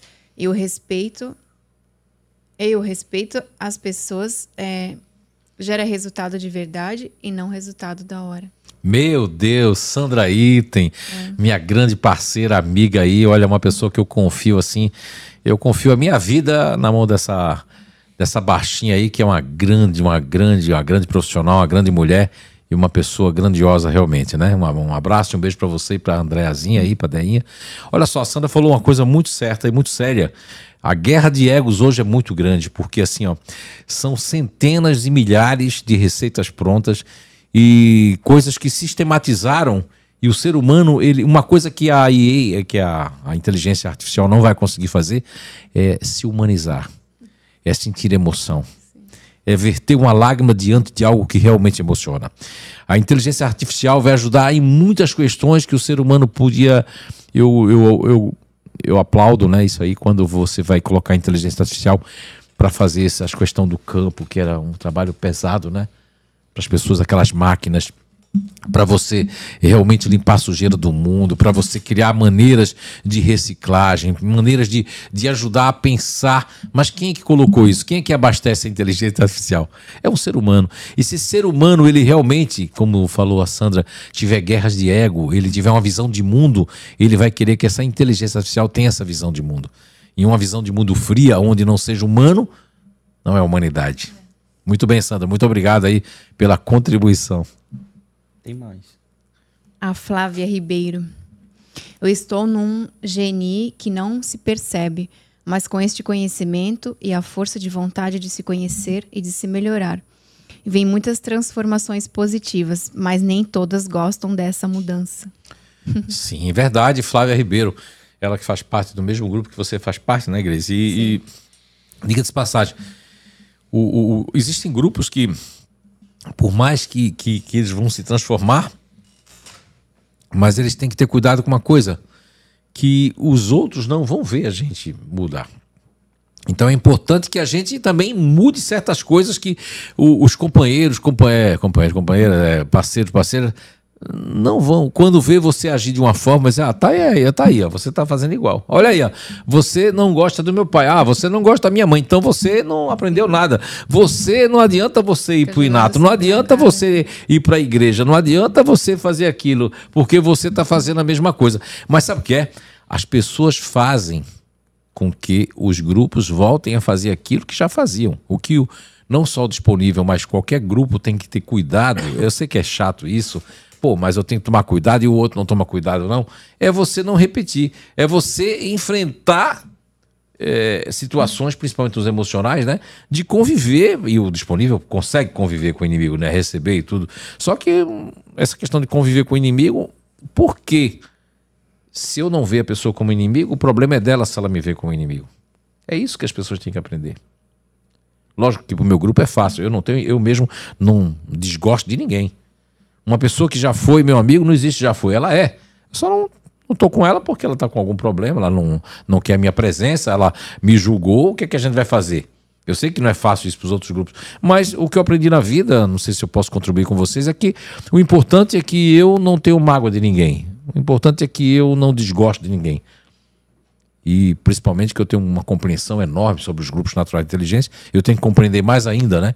Então o que eu digo é, é o que a Sandra falou ali é muito, olha, é muito abrangente, né? Guerras de egos. Pessoas que estão me escutando agora, ah, eu não concordo com esse homem, ele é louco, nem, nem sabe o que a gente está falando. E muitos vão pegar aqui tão só o que está no YouTube, mas o que a gente está falando aqui, para tentar colocar em prática sem nem ser um piloto, vamos comparar um piloto de avião, sem nem ter milhões de horas de voo. Vem para o Inato aprender. Olha, JF, eu quero aprender, mas eu, eu não tenho condições de pagar todos os cursos, eu quero fazer isso na minha cidade e a gente vai dar de graça. Agora, você vai fazer um bom trabalho na sua cidade, você vai realmente fazer com que o ser humano evolua? Você realmente quer fazer isso por notoriedade ou porque você gosta de ajudar o ser humano? Não vá tentar fazer, misturar. É, ó, aqui é para ficar embaixo de qualquer outro conhecimento que você tem. Agora, quando você mistura, aí realmente você vai fazer uma salada mista, vai prejudicar pessoas, vai identificar pessoas erradas, vai prejudicar certas pessoas porque elas vão achar que é uma coisa, mas não é. E aí a pessoa, quando acha, né, aconteceu muito isso em Recife, Pernambuco. Eu cheguei lá, uma pessoa identificou um monte de gente totalmente trocado, pelos egos de apoio que a pessoa estava vivendo. Eu hoje fiz seleção, né? Quando a pessoa chegou, eu já vi o grupo todo mundo, mas tinha uma pessoa que estava oscilando entre os egos. E olha que eu trabalho com, com essa questão energética, né? E, então a gente é muito fácil identificar uma pessoa dentro de poucos segundos. Mas eu que tenho tantos anos fazendo isso, né? Que eu, até hoje, né? Não consegui ainda me enganar em relação a ninguém. E eu ainda fico alguns segundos, um minuto às vezes, porque a pessoa está no ego de apoio. Imagine você fazendo, querendo criar questionários, querendo criar coisas, você já tem tudo pronto, criatura. é? Só é falar eu sou uma pessoa, né, querido? Só é falar, né? Olha, eu quero, eu quero, eu quero levar isso para minha cidade. O que é que eu faço? Eu quero. Mas eu não quero pagar nada para você. Pronto, não tem problema. Mas não faça besteira. Tem mais uma interação ali, né? Da Daniela. Tem a Marlene também, né? Eu já falei. Ah, é, não, tem da Marlene também. Marlene Andrade. Boa noite, Marlene. Foi transformador esse conhecimento em minha vida. Apesar de estar vivendo um período difícil, consigo ter um pouco mais de equilíbrio. Obrigado, José Fernando. Ah, JF. Muito bem. Renato. Desculpa. Então, Marlene Andrade, que é da mesmo grupo seu, viu, Cleiton? É futurista ativo também, né? É. É, e, e, ela realmente, eu, eu até eu, assim como você, é, a Marlene Andrade é um ícone no sentido de que ela fez uma reforma muito boa dentro de si mesma, né? Essa reforma foi de, de, de não, não atacar com palavras, que você mesmo já me confidenciou que na vida você é o mais velho de uma família de, de três filhos, né? Isso. E você é, é se afastava muito da família, você e quando você estava dentro você queria que fosse do seu jeito, né? Entende? E, e, se posicionar e dizer e falar e bababá e querer. Porque não importa, o futuro estativo ele pode ser o caçula, mas ele vai querer ser o mais velho. Uhum porque ele tem essa tendência de dizer o que pensa e tal, e que aquele caminho e tal, e principalmente quando ele já entende mais, né? Que você era um cara que era já viajado, uhum. saiu de casa para casa de sua tia, né? Sim, morei fora. Isso, morou fora. Agora veja bem, é, Marlene Andrade, eu considero você, Marlene, você avançou muito. Vai ter perrengue? Vai. Vai ter coisa, vai, porque o futuristativo acaba abraçando tudo, querendo né, levar todo mundo nas costas, e aí há o cansaço, essa, essa forma toda ali. Mas a Marlene é uma pessoa também que ela se esforçou muito.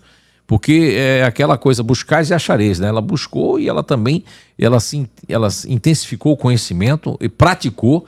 Porque assim, pessoal, olha, tem uma coisa que eu tenho dito muito esse ano, tanto eu dizia lá em Oakland, como eu, eu já disse aqui no Brasil e disse o ano passado também, que é você ter conhecimento e você obter informação e você não praticar, o conhecimento vira informação. Quando você pratica o conhecimento, ele vira um saber.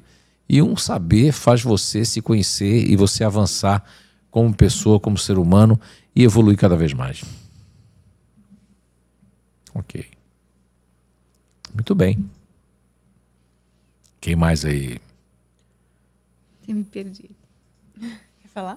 A Daniela, a, a percepção sobre nós mesmos. Daniela? Daniela é o quê? É Daniela. É Daniela A prima da Ju, né? É Bugman, né? Bugman a percepção sobre nós mesmos e sobre o próximo é totalmente diferente. Como futurista ativa, hoje em dia tenho várias atividades de trabalho e na vida pessoal, mudanças boas e movimento, upgrade total. Olha aí a Daniela Buman, que é, é futurista ativo também, viu, Mais Cleiton? uma. Mais uma. Hoje está em festa aí o futurista ativo, né? Então eu vou fazer uma pergunta de futurista ativo é, depois pra, pra ela, ela falou aí uma coisa muito é, é, que veja bem, a, o olhar dessa da, da, Daniela, né? Eu até comentei isso num dos cursos ali. O olhar dela para mim é aquele olhar que você fazia quando estava no curso, né? De desconfiança, de, de desdém. Não era muito de desdém, mas era de. Assim, de. O que, que esse homem está falando, né? E, e, hoje, esses últimos dias que eu tive aí no curso, acho que é o os três que ela está fazendo, o olhar dela era de, de busca, de, de comprovação de tudo aquilo sobre a vida dela, sobre o ser dela. Então, isso é fantástico. Mas pode fazer, Cleito, aí a pergunta. É, pelo menos eles ainda não faziam o contrário do que tu falava, né? Porque eu ainda fazia o contrário é, do que tu é, falava no início, né? Para ver, né? Fazia tudo ao contrário ainda. A pergunta que eu tenho do futurista, principalmente o ativo, é que ele, a natureza do futurista ativo é a ansiedade do futuro, pensar no futuro. Se ele pode, em determinada fase da vida, por um momento por algum tempo, se desligar do pensamento do futuro e viver mais o agora ou não se preocupar com o futuro e por que isso acontece, se isso acontece? Hum, então, é, essa questão de viver no futuro já está dizendo, por isso que eu coloquei esse nome, né? Futurista ativo. Por quê? Porque futurista ativo, ele está sempre, ele tá sempre num futuro, mas é um futuro mais carregado do que o futurista racional. Esse futuro ele é mais carregado o que? Ele é mais carregado de preocupação de continuidade desse futuro ele é carregado porque vocês vão muito para esse ego de apoio que, que é um princípio elementar natural que forma o continuador ativo. Então vocês têm é, verdadeiros assim pequenos pânicos de que parece que aquilo pode não continuar e um controle muito grande. Então esse controle é uma programação mais carregada do que o futurista racional, que pode se perder com o tempo, pode ficar numa zona de conforto, que alguém está proporcionando essa zona de conforto, e eu não tenho me esforçado tanto. O futurista ativo, ele se esforça, mas quando ele entra na zona de conforto, é algo de diferente. É tipo, eu mereço. Como a viagem que você fez ano passado, né? sim. Estou me presentando. sim, sim, sim. Ok? Então, é- vou relaxar. Vou relaxar, exatamente. Tem mais interação aqui. É, só boa noite, Eunice Sarmento. Boa noite, é, Eunice Cipriani. É, Sandra Parma, do Rio do Sul, boa noite. Boa noite a todos aqui.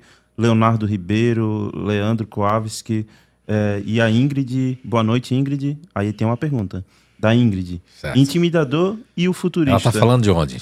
A Ingrid. Ah, Tubarão. Tubarão, Tubarão. É, intimidador e futurista ativo em um ambiente de trabalho. Pelo intimidador ter a facilidade de liderar, ou seja, ele vai acabar ocupando esse espaço de liderança, né? O futurista ativo pode inconscientemente ter uma disputa interna em relação a isso? Pode Sim, criar? com certeza. O, o, com certeza. E, e, o Cleiton até ele pode até falar depois ali que ele é um futurista ativo, só que o Cleiton, eu peguei o Cleiton numa fase onde o Cleiton via fantasmas e fantasmas são, não é fantasma de verdade, ghost, não, não. É, no tipo de fantasma é, colocar fantasias negativas de que aquela pessoa estava tomando meu lugar, que aquela pessoa estava implicando comigo, que aquela pessoa não gosta de mim, que aquela pessoa vai acabar é, liderando as pessoas. O Cleiton ele superou isso quando ele conheceu as inteligências naturais humanas, ele começou a ver que ele precisava de pessoas assim. Ele começou a ver até o intimidador que tinha lá de outra forma. Então, assim, é, Ingrid, né, que está falando do sul do estado de Santa Catarina, né? Boa noite para você aí, né? E, e um abraço para todos ali, né? Para o José, para a Bela, enfim, para todos ali. Uh, o que é que ocorre, Ingrid? É, isso acontece porque ele não sabe o, qual é a sua intenção. E a força como o intimidador entra é uma força que pode assustar, mas é uma força natural, porque ele vai tomando conta, você vai fazendo, vai fazendo, e você, para você, para o intimidador, isso é natural, porque eu não estou vendo o resultado diário, não estou querendo feedback de nada. E aí, isso pode assustar não só o futurista ativo, como assusta até outras pessoas, né? outros grupos naturais de inteligência. É isso, Cleiton? Isso, oh, trabalharia com ela com o maior prazer. Trabalharia, trabalhar. É, mas aí, aí isso parte, isso. aí isso parte da eficiência conheço, do inato, né? Que, eu já conheço, que é a gente né? se autoconhecer e perceber que às vezes tem mas algumas. Eu entendo o que ela é. quer dizer. É, e a Ingrid ela é uma intimidadora, então veja bem, ela é do grupo intimidador. O que é que acontece? Ela, ela, é, como ela está num ambiente que as pessoas não têm essa descoberta, então é mais difícil para ela, porque aí o intimidador pode ficar doente porque ele vai pisar em ovos aí não pode falar, e aí são explorados, porque tem uma coisa que é uma crítica que eu vou fazer agora, viu, Ingrid, para você e para todos os intimidadores do planeta Terra. Qual é a crítica para o intimidador? O intimidador é o grupo que não é o disponível que se deixa explorar. Você vai dizer assim: ah, é o disponível que se. Thank you, obrigado. É o disponível que se deixa explorar? Não, o intimidador se deixa muito explorar. E é muito mais forte a exploração, porque o intimidador, ele, como é uma pessoa que tem aquela força, ele vai, até nas últimas forças, ele vai se deixar eh, ser explorado. E, e, e, as pessoas falam, ah, mas explorado como? Financeiramente? Não, não, explorado energeticamente, explorado no sentido da pessoa, qualquer coisa já vai recorrer a ele, aí parece que ele ou é milionário, ou parece que ele tem todas as energias do mundo. E é um ser humano de carne e osso, um ser humano que tem, que tem, que você mesmo tem um filhinho, tem uma filha, tem uma vida, tem um parceiro, tem tudo isso. Então o intimidador, é uma crítica construtiva. Ele não deixou claro no começo, o intimidador, porque o intimidador fica analisando o ambiente. Quando não deixa claro no começo, o intimidador, as pessoas começam a tirar casquinha e não dá para tirar casquinha com o intimidador, né? Se você disser uma coisa, você faça de novo uma reunião de novo para dizer outra coisa. Agora, você dizer uma coisa e fazer outra, o intimidador ele dá um pulo para trás, porque são pessoas que não se vendem, né? Então, não adianta, né, Cleito, querer comprar um intimidador, né? Não, tive um, é, realmente, antes de conhecer a ferramenta Inato, foi você que me mostrou esse outro lado, né? Ele tornou, se tornou um braço direito na época, meu. Sim. Ele resolvia problemas que ninguém queria resolver, né? E tava sempre à frente, me dava muita. Ele era um escudo para mim. Ele era um escudo, na verdade, na época. Olha aí, muito interessante. Eu me lembro disso. O Cleito fez um aproveitamento muito grande, mas e que o intimidador se tornou um escudo que muitas vezes se torna nas empresas um testa de ferro, um supervisor, um cara é, de ponta firme mesmo ali, que está ali, não está querendo toda hora feedback. O maior feedback é porque o, é, as pessoas que trabalham com a Ingrid, com o intimidador, não, não, não, não percebem uma coisa. O intimidador só quer que você mantenha a palavra só e que você diga aquilo que você mudou. E que você mantenha aquilo, que se mudar alguma coisa, você vai avisar. Se tiver alguma dúvida, pergunte. Agora, o que vai deixar a Ingrid, o que eu acredito que deve estar deixando ela assim, é se a pessoa começa a desconfiar ou a perguntar do, do intimidador para outras pessoas. Aí, aí não. Aí você tem que perguntar direto para o intimidador. Olha, você quis dizer isso? Você quis dizer aquilo? Não é? É, a Ingrid até completou aqui, ó.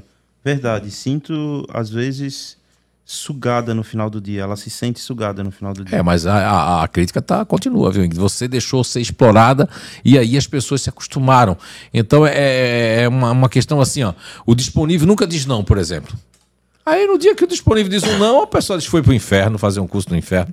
Porque agora a pessoa está dizendo não, seja no relacionamento, né? Seja onde for, porque se deixou numa, numa, numa numa sinuca de bico, né? Porque eu sempre tô ali, ó, ali, ali, ali. No dia que eu digo que é não, aí a pessoa não quer saber disso, né? Porque se acostumou. Isso nos relacionamentos profissionais e pessoal é muito constante, isso é uma constante. O Léo, o, o Léo, né, o Ribeiro, Leonardo Ribeiro, dividindo aqui um, um, uma percepção dele, né? Sim. Uma das coisas que eu acho mais valioso é perceber que estamos cometendo equívocos e trabalhar isso muitas vezes sem a necessidade de um terceiro apontar esse equívoco.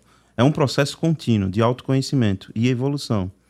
Cada um ao seu tempo, a sua velocidade, e isso realmente é fantástico. Ô, oh, Léo Ribeiro, ele que é um grande programador, ele faz programações para os Estados Unidos, né? É um programador aí sênior também, e deu um grande passo na vida dele o ano passado por causa de, um, de uma, uma mentoria né, rápida assim mas que não importa o tempo. É como ele falou, ele falou uma coisa muito agora, muito profunda, viu, o Léo Ribeiro, que, que é do GRI neutro racional, né? Ele falou ali que é um melhoramento contínuo. E ele falou uma coisa muito interessante que eu percebi, ele está fazendo aí um dos, né, um dos desses programas que nós estamos agora ah, finalizando agora nesse final de ano. E eu percebi uma coisa no Léo que ele está muito atento a isso, porque ele está começando a fazer o seu upgrade de forma muito concisa, mas de forma muito internalizada para si mesmo, percebendo coisas que ele não havia percebido antes em si e nas pessoas que o cercam. Então isso é fantástico, né? A forma como ele falou ali é uma forma muito até parecida com o filósofo Sócrates, né? Platão, assim, uma coisa bem, bem profunda. E quando o neutro racional ele, ele vai para o seu eixo, ele fica assim. Agora, quando ele está no ego de apoio que forma o futurista racional, aí ele pode estar tá totalmente desgovernado, né? Porque aí ele se afasta do conhecimento, ele se afasta de perceber mais a si mesmo, ele acha que já sabe e que é suficiente, e eu estou navegando naquela, naquele negócio de busca financeira, de busca disso, e é, isso pode deixar a pessoa doente, né? Entende? Ok. Obrigado, Léo Ribeiro. É, a Eliane aqui, boa noite, boa noite, Eliane. Boa noite a todos, Alice. A gente passou despercebido alguém, bastante interação. Mas aí, continuando esse nosso raciocínio. Tinha mais perguntas ali? Não, agora todos? fechou, foram fechou, essas. Okay. Mas continuando, porque daí a gente iniciou tudo isso na questão da reprogramação na questão sentimental, né? De cada pessoa, de cada grupo, né? E a gente chegou até aqui. O legal é que daí a gente veio trazendo, mas então a gente pode concluir que é, o inato, além do conhecimento, tem um trabalho, como você falou ali com os terapeutas, que é fazer com que a pessoa perceba essa reprogramação que ela necessita, né? Em relação a sair de um relacionamento, a, possivelmente antes dela entrar no outro, é importante que ela se, se reveja, se é, consiga fazer esse, é, essa questão do, de se auto-entender o que, que, que ela fez de certo e errado, porque você falou ali em relação principalmente aos ativos, usou até o futurista ativo como exemplo, que é na amígdala vai ficar preso alguns sentimentos quando chegar num próximo relacionamento, vai querer ficar fazendo comparações ou trazendo coisas, né? Então é importante a pessoa entender isso. Isso é legal. E aí eu já vou dizer onde é que eu quero chegar. Então, existe dentro do Inato algum programa, então, alguma coisa que eu, seja você, JF, ou já esteja pronto, que trabalha isso? Antes de você responder, vou colocar o porquê. Porque além do sentimento, eu posso dar um exemplo comigo mesmo. Quando eu era pequeno, eu tive problemas. Eu quero mostrar que tem essa parte sentimental, mas tem a parte íntima de cada pessoa também que pode ter, né? É, usando o meu exemplo, quando eu era pequeno, eu, é, eu, passei por uma. Eu não gosto de usar essa palavra trauma, né? Mas eu passei por uma situação onde teve um assalto e isso eu carrego até hoje. Tanto que eu prefiro morar em apartamento do que casa. Eu não gosto de morar em casa. Porque no apartamento eu acho que para alguém chegar a invadir a minha, a, o meu apartamento, principalmente num condomínio que eu moro hoje que tem 30 prédios, aí vai ter que ser muito azar para ele chegar e entrar no meu prédio se tem. Eu moro no oitavo de 30, né? Então é, eu tô lá sorteado. Mas é uma coisa que tem na minha amígdala. Ou seja, qualquer barulho eu acordo de noite, isso ficou preso ali, né? Tem como a gente trabalhar, então, dentro do Inato, tem esse conhecimento, né? Sim, veja bem, você, você é, teve, é, presenciou um assalto quando era criança, né? Eu já fui assaltado quando vivia em grandes capitais, né? Uma, uma cidade com quase 3 milhões de habitantes. Eu fui assaltado umas 4, 5 vezes, né? Reagi já a assalto, já assalto a mão armada mesmo, né? Já é, cheguei a brigar com assaltantes na época, mas é, eu você vê que não afetou nada a minha amígdala, né? Eu, eu tive quase um abuso sexual quando eu era criança. Eu consegui me defender de um tio, né? Eu empurrei ele com os dois pés e peguei uma faquinha pequena e comecei a dormir com a faquinha muito pequena. E um dia ele foi tentar de novo, eu quase que crava a faquinha. E eu fui dizer para minha mãe, né, irmã dele, para todo mundo, e ninguém acreditou nisso. Então isso também eu consegui superar, porque o meu GNI consegue superar. A minha amígdala cerebral não funciona igual a sua, igual a do Cleito, igual a da Grace. Então, com todo respeito ao circuito de papéis e ao estudo de William James, e principalmente ao Paul MacLean, que fez um grande contributo para a questão é, do, do circuito de papéis, da amígdala cerebral, do campo límbico, né? É, toda essa parte do cérebro que me chama muita atenção a fazer uma correlação né, junto com, com os grupos naturais de inteligência, eu posso dizer para vocês que eu estou avançando nesses estudos do, dos caminhos cognitivos para as crianças, para questões de você tratar traumas que numa pessoa não vai ser, não tem como nem padronizar. Não pelas respostas apenas que você vai buscar dentro da pessoa desde a infância, né? Mas pela questão até mesmo de, de que nós conseguimos fazer uma diferenciação muito grande, porque você impactou, porque você é um futurista racional, e sua amígdala vai ter, lógico que, que como nós temos um parentesco, eu, eu tenho que usar um outro terapeuta para tratar isso em você. Ou seja, é, isso, isso carregou porque você também é, fortaleceu isso. Porque uma questão de. Existem coisas que os americanos já se, se utilizavam, que inclusive um cientista que eu, ele já faleceu, eu, na vez que eu fui com o Cleiton, a gente foi para outros estados, né? Mas quando eu for para o estado que realmente ele ainda a filha dele continua com a clínica, eu estou falando do Dr. Paul Pissel. Dr. Paul Pissel, um grande meu, é, ele, ele escreveu um livro que ficou muito famoso, que é a Memória das Células. Teve até inclusive alguns filmes, né? É, que foram produzidos através de. Até a Jacqueline Franzman, não sei se ela está assistindo, ela disse até o nome do filmezinho que já foi constituído por ele. Teve outros que é O Olho da Maldição também, que a pessoa recebeu umas córneas. E até, olha, é fantástico isso, porque do vários estudos que eu peguei num dos livros que, que foi o primeiro que eu escrevi, que é o Te Arte Cura, que é o Es la Cura em espanhol, que é o A Cura em Si, que lançamos lá em Portugal, né? Ali eu trago alguns pequenos exemplos né, de alguns cases, alguns casos do Dr. Paul Pissel. Dr. Paul Pissel ele chegou a perceber que uma pessoa que recebia, vamos supor, é, é, um órgão, veja bem, uma pessoa recebia um órgão E não é todo mundo. A Grace, todos os emocionais que estão me assistindo, pode acontecer isso, foi a descoberta que eu fiz. É, que as pessoas que são da inteligência emocional, quando recebem um órgão, um fígado, eles vão realmente mudar a sua personalidade. Mas não é que mude a sua personalidade. Eles vão agregar, acrescentar por causa dessa energia que tem no fígado e os emocionais, o campo límbico ele é aberto, ele é para se moldar. Então há um molde ali e eu acabo pegando algumas coisas que você nem recebeu o órgão de ninguém e você que é disponível pode inclusive escrever sobre isso.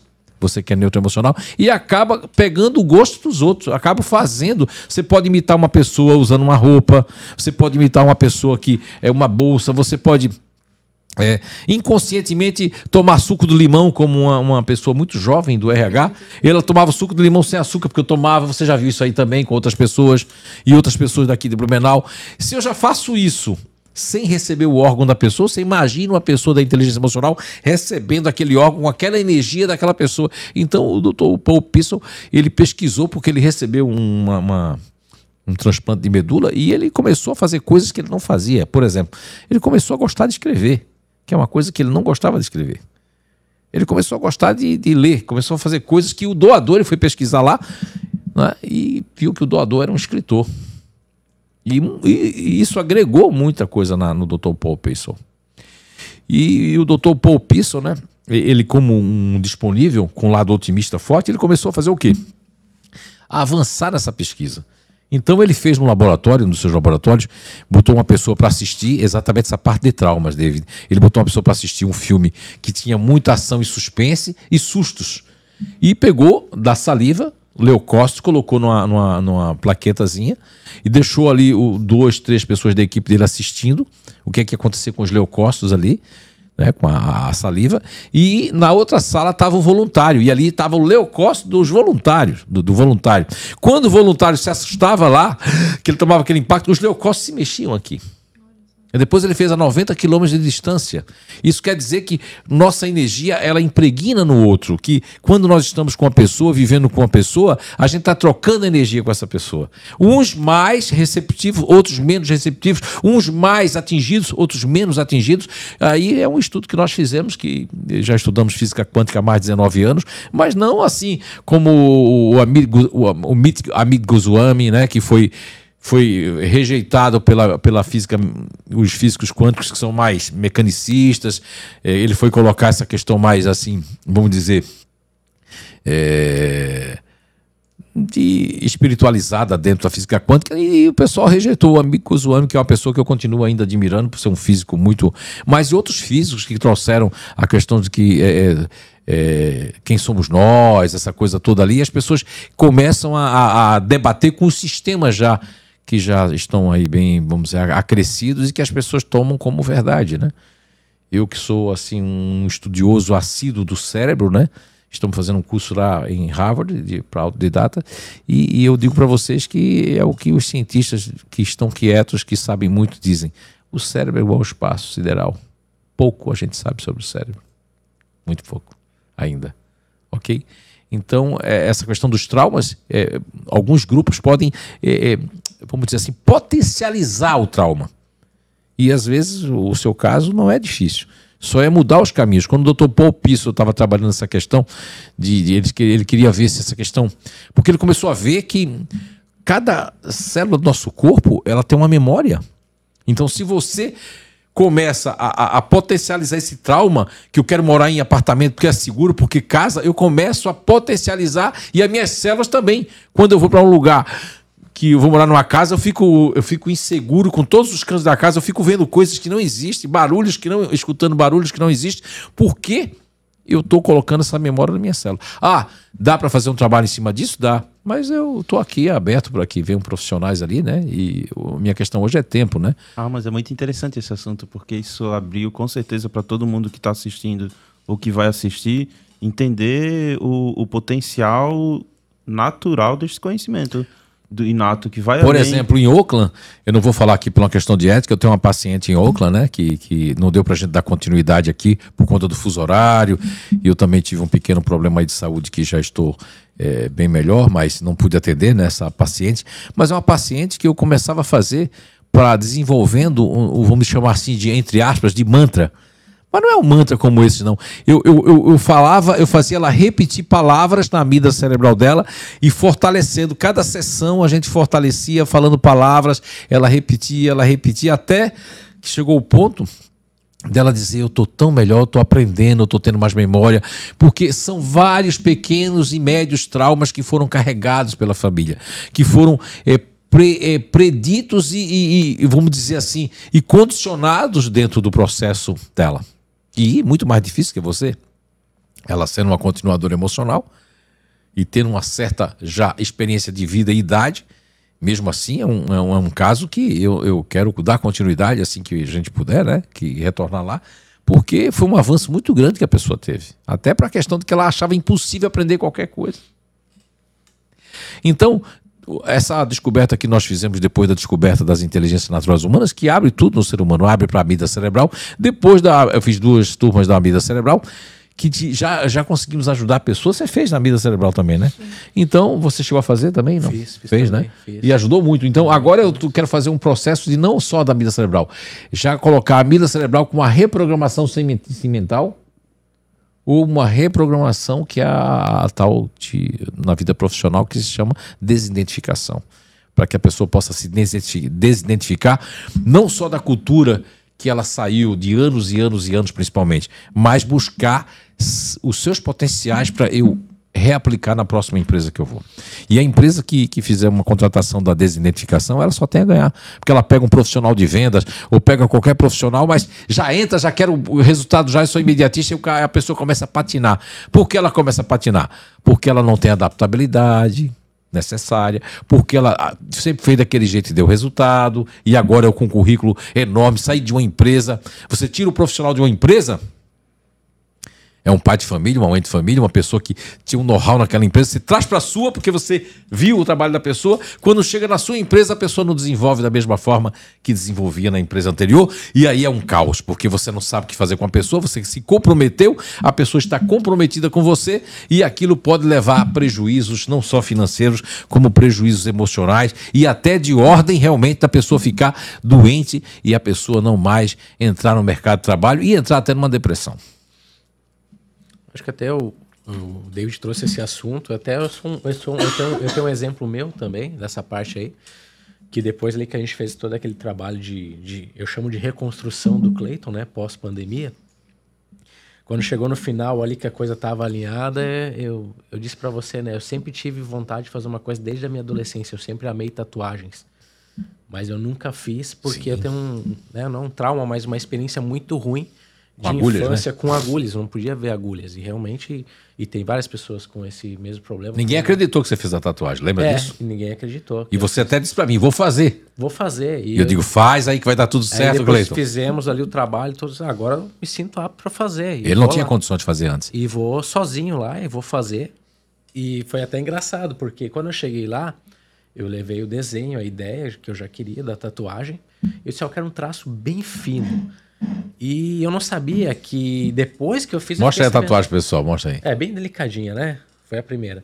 Não, delicadinha não pode, gaúcho não pode dizer isso. Ah, tu tem que mostrar eu não sou aqui, gaúcho. o microfone é. ficou na frente. É aqui. Aí, aí, bem, aí. Então, eu fui, eu fui descobrir que a agulha que eu peguei é a agulha mais dolorida que tem. e eu não senti dor nenhuma. E ele me avisou, nada. sabe? Ele disse: Eu vou fazer. Eu digo: Pode fazer. Por que ele me consultou? Porque é a voz que estava tratando ele. É muito importante o terapeuta não perder o contato com as pessoas, né? E a gente tem uma amizade, então ele tem essa liberdade de, de avisar. E, e, eu senti que ele estava firme, forte. E que você está achando que isso aqui é brincadeira? Você não sabe. É. Ele, para tirar sangue e tudo, tinha um problema sério esse homem, até para fazer exame de sangue. É mas tá vendo como é legal esse assunto? Porque assim, ó, eu já quis provocar para mostrar que não é só no lado sentimental.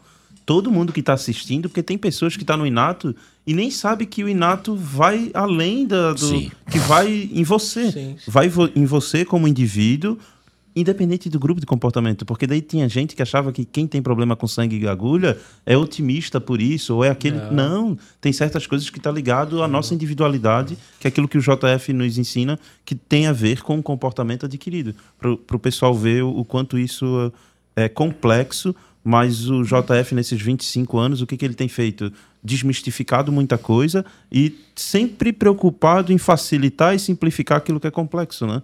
Então, percebam é, que tudo isso aqui que a gente trouxe agora é para mostrar para o pessoal que vai além só do além do conhecimento do psíquico, como aplicar na empresa e entender na empresa e na vida pessoal também, e que o, o Inato tem lá o, o a equipe ali e que, que o JF sempre quer que essa equipe cresça ainda mais, né?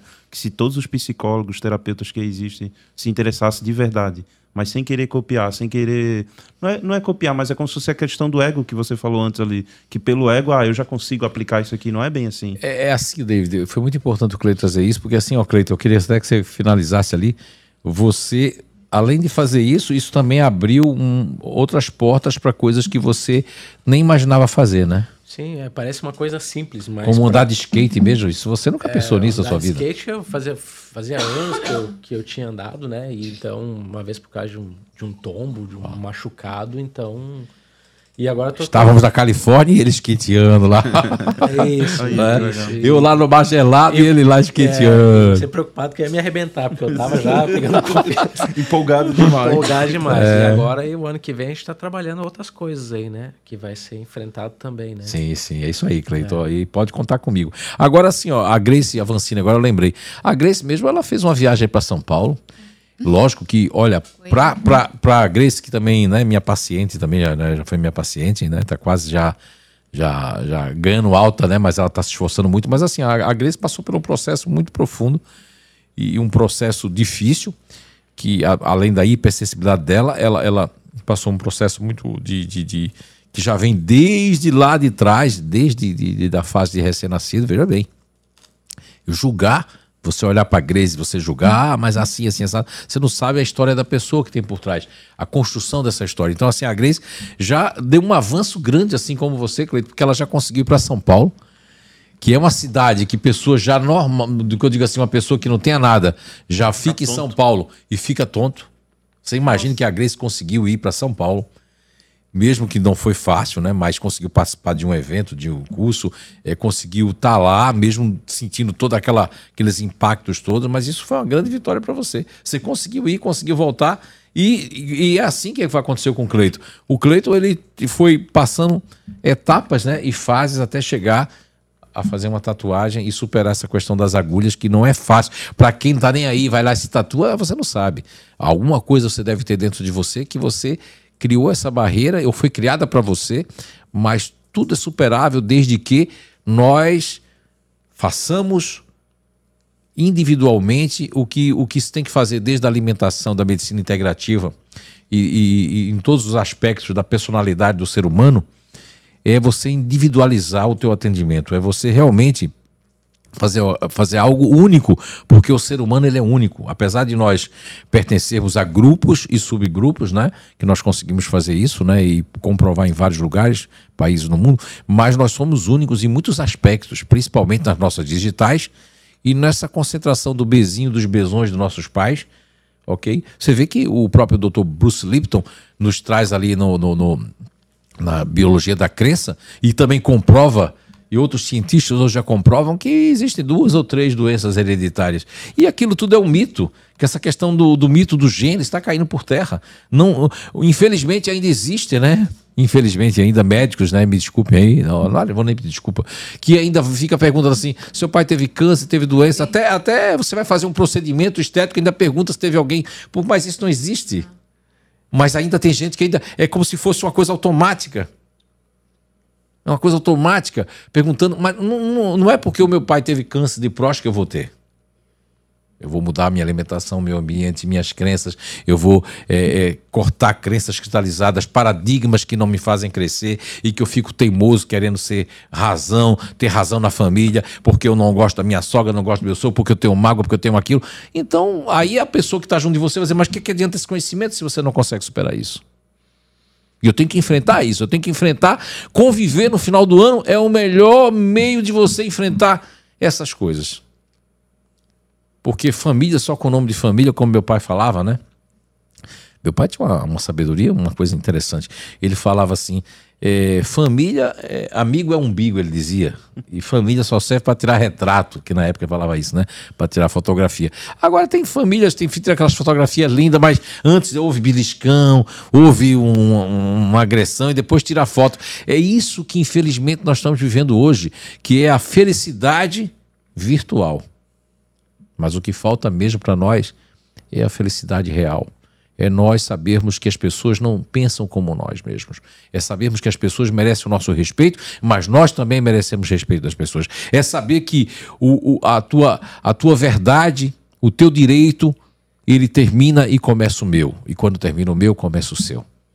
E que nós temos que é, perceber que o mundo não gira em torno de nós.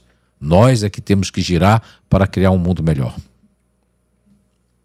É isso que eu penso. Caramba. Foi, foi intenso agora. Eu até me perdi aqui. Mas é, vamos já encaminhando aqui para as finalizações. Cleito, quer deixar um recadinho aí para o pessoal?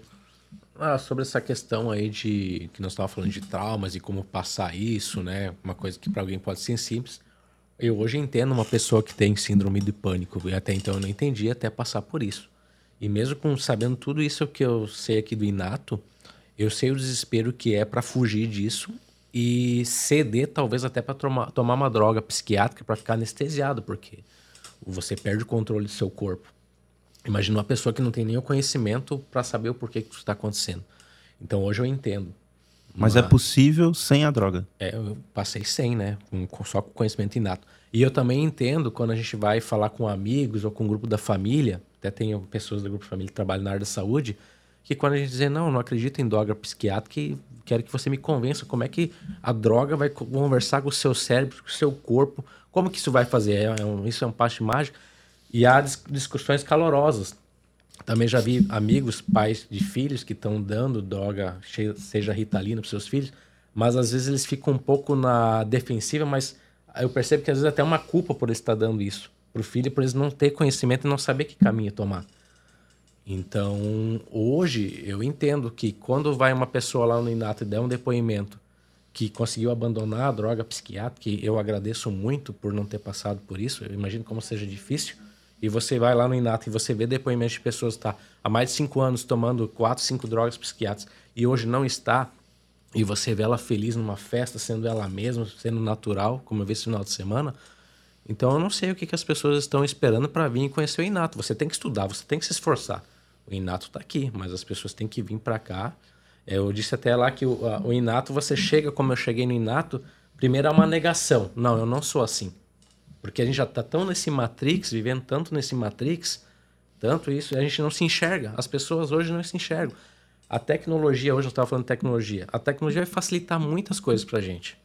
Mas eu vejo que a, te, a minha teoria é que a tecnologia vem facilitar a vida da gente para a gente ter mais tempo para a gente, cuidar da mente e do corpo.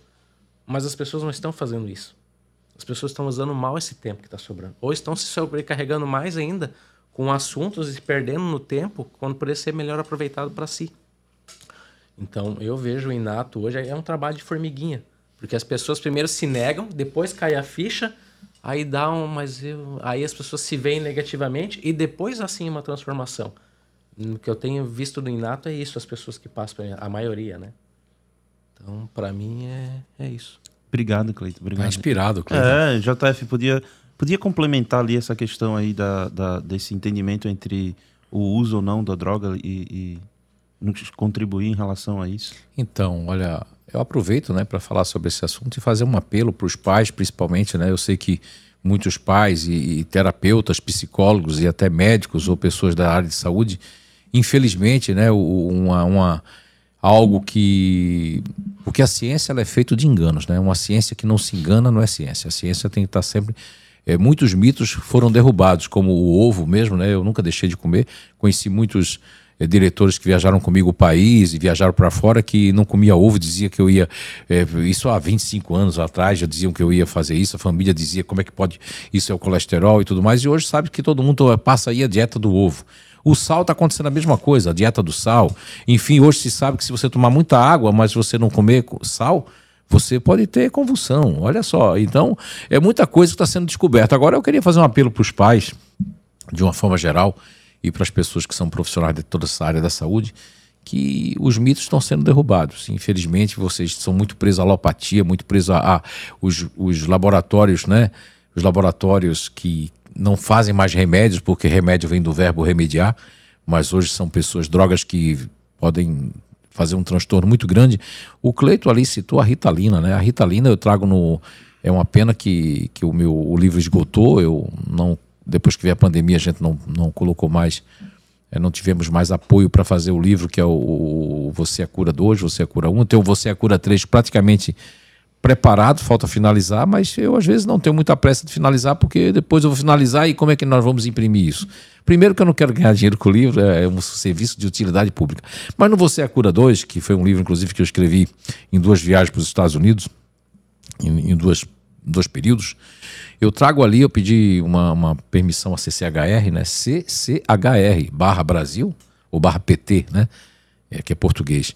Você vai ver ali, eu pedi, é, pedi sobre e-mail, tenho tudo documentado, e dei um print em todos os vídeos deles, né? Com, com médicos, com, com psiquiatras, com todo mundo, e comprovando, é, trago os prints, comprovando, trago mais 10 cientistas nesse livro, que falam sobre que o metilfenidato, que é a fórmula principal do, da ritalina, que foi chamado de concerta, que infelizmente nas escolas, muitos psicopedagogos, orientadores, fazem até pais, que aconteceu em Blumenau, veja que triste, colocar pais no conselho tutelar para poder forçar da ritalina sem conhecimento. Essas pessoas estão na ignorância. Elas não sabem o mal que a ritalina pode provocar em alguns grupos naturais de inteligência. Eu, como pesquisador dessa área, eu acompanhei alguns cases que eu trago nesse livro, Você é Curador, Stay Art, Stay Cure que de que existem dois grupos ali que são altamente prejudicados e que podem é, obter espasmos né? e é uma espécie de fantasia que estão me perseguindo. Olha só, aí lógico que tem muita coisa que é comportamental, mas essas pessoas podem ter alucinações de perseguição. E Dr. David Hiller, que eu trago no meu nesse livro Você é Cura 2, entre outros cientistas, né? que cientista dinamarquês com PhD ele escreveu um livro que no Brasil não deram muita atenção, que se chama Máfia Médica, um livro fantástico, onde ele mostra que o interesse pessoal ganhou não é, muitas questões, infelizmente, não, os médicos são maravilhosos, mas ganhou, infelizmente, a, a corrupção ela é um mal no mundo ainda, né? Infelizmente é isso. E corrompem através de, de, de pegar pessoas é, pseudo-sábias ou pessoas que são é, carentes ou pessoas que não que olham o, o, a classe médica como endeusada ou né, ou que tem a última palavra sobre as nossas vidas, e infelizmente ainda tem todos esses mitos que as pessoas fazem aquilo que o Cleito falou, essas discussões calorosas, mas tem que tomar mesmo, tem que tomar isso, tem que tomar aquilo. E infelizmente essas pessoas elas é, vão morrer ainda sem saber de que as verdades já estão aparecendo. É, o conhecimento verdadeiro ele pode salvar você. Então o meu apelo para os pais é que Existe muita hoje muito conhecimento, muitos livros, é, muitas informações verdadeiras e de cientistas fantásticos que estão quebrando todos os mitos maléficos e que levam ainda crianças e até adultos perderem suas vidas antecipadamente. Então, é, o meu muito obrigado a Grace, ao David, obrigado a toda a equipe aqui do podcast, né? E obrigado a vocês por estarem aí nos prestigiando e a vocês que vão assistir depois nós deixamos aí um, um abraço e temos ainda um último podcast semana que vem, né? Isso. Temos uma última interação aqui também, né? Ok, muito bem. Alô, Raine Maia. Já tive pânico e tomei metade da metade de um comprimido. Escolhi lutar contra minha mente, porque a medicação não ia me ajudar. Somente me deixar dependente. Não foi fácil, mas consegui superar as crises. Hoje, com o conhecimento inato, eu consigo entender as causas do pânico. Na época, eu não compreendia. A própria Grace também, eu desmambei, né? É. Tirei várias coisas que você tomava, né? Que sua família, inclusive, foi contra e outras pessoas ficaram contra. O próprio Rodrigo questionou, né? Sim. Preocupado com você, realmente, né? Em nome de, de, de da, do amor, da compreensão, né? Isso é, é, E hoje ele entende, o Rodrigo, ele percebe tudo isso, né? Inclusive, assim, Grace, o David, Clayton, as pessoas não aceitam muito fácil, né? Quando você é, coloca o inato ser psíquico 1 e que você pega pessoas com todo mundo com ego, com muita. É, dependendo do, do, do autarquia que você pega, as pessoas, eles, eles não. Uns vão se entusiasmar e vão dizer, meu, isso aqui é maravilhoso, e outros não vão entender ainda, por conta do Matrix. Isso é normal. Então, meu muito obrigado a todos vocês. Obrigado a todos, né? Boa noite. Até a próxima segunda-feira. Eu também me despeço aqui de vocês É, obrigado, Cleiton. Obrigado, JF. E obrigado a todos vocês que estão nos acompanhando e que vão nos acompanhar, né? Boa noite, Grace, também. Boa noite, David. Boa noite, JF. Boa noite, Cleiton. Boa noite a todos. E busquem se conhecer. É libertador. Boa noite.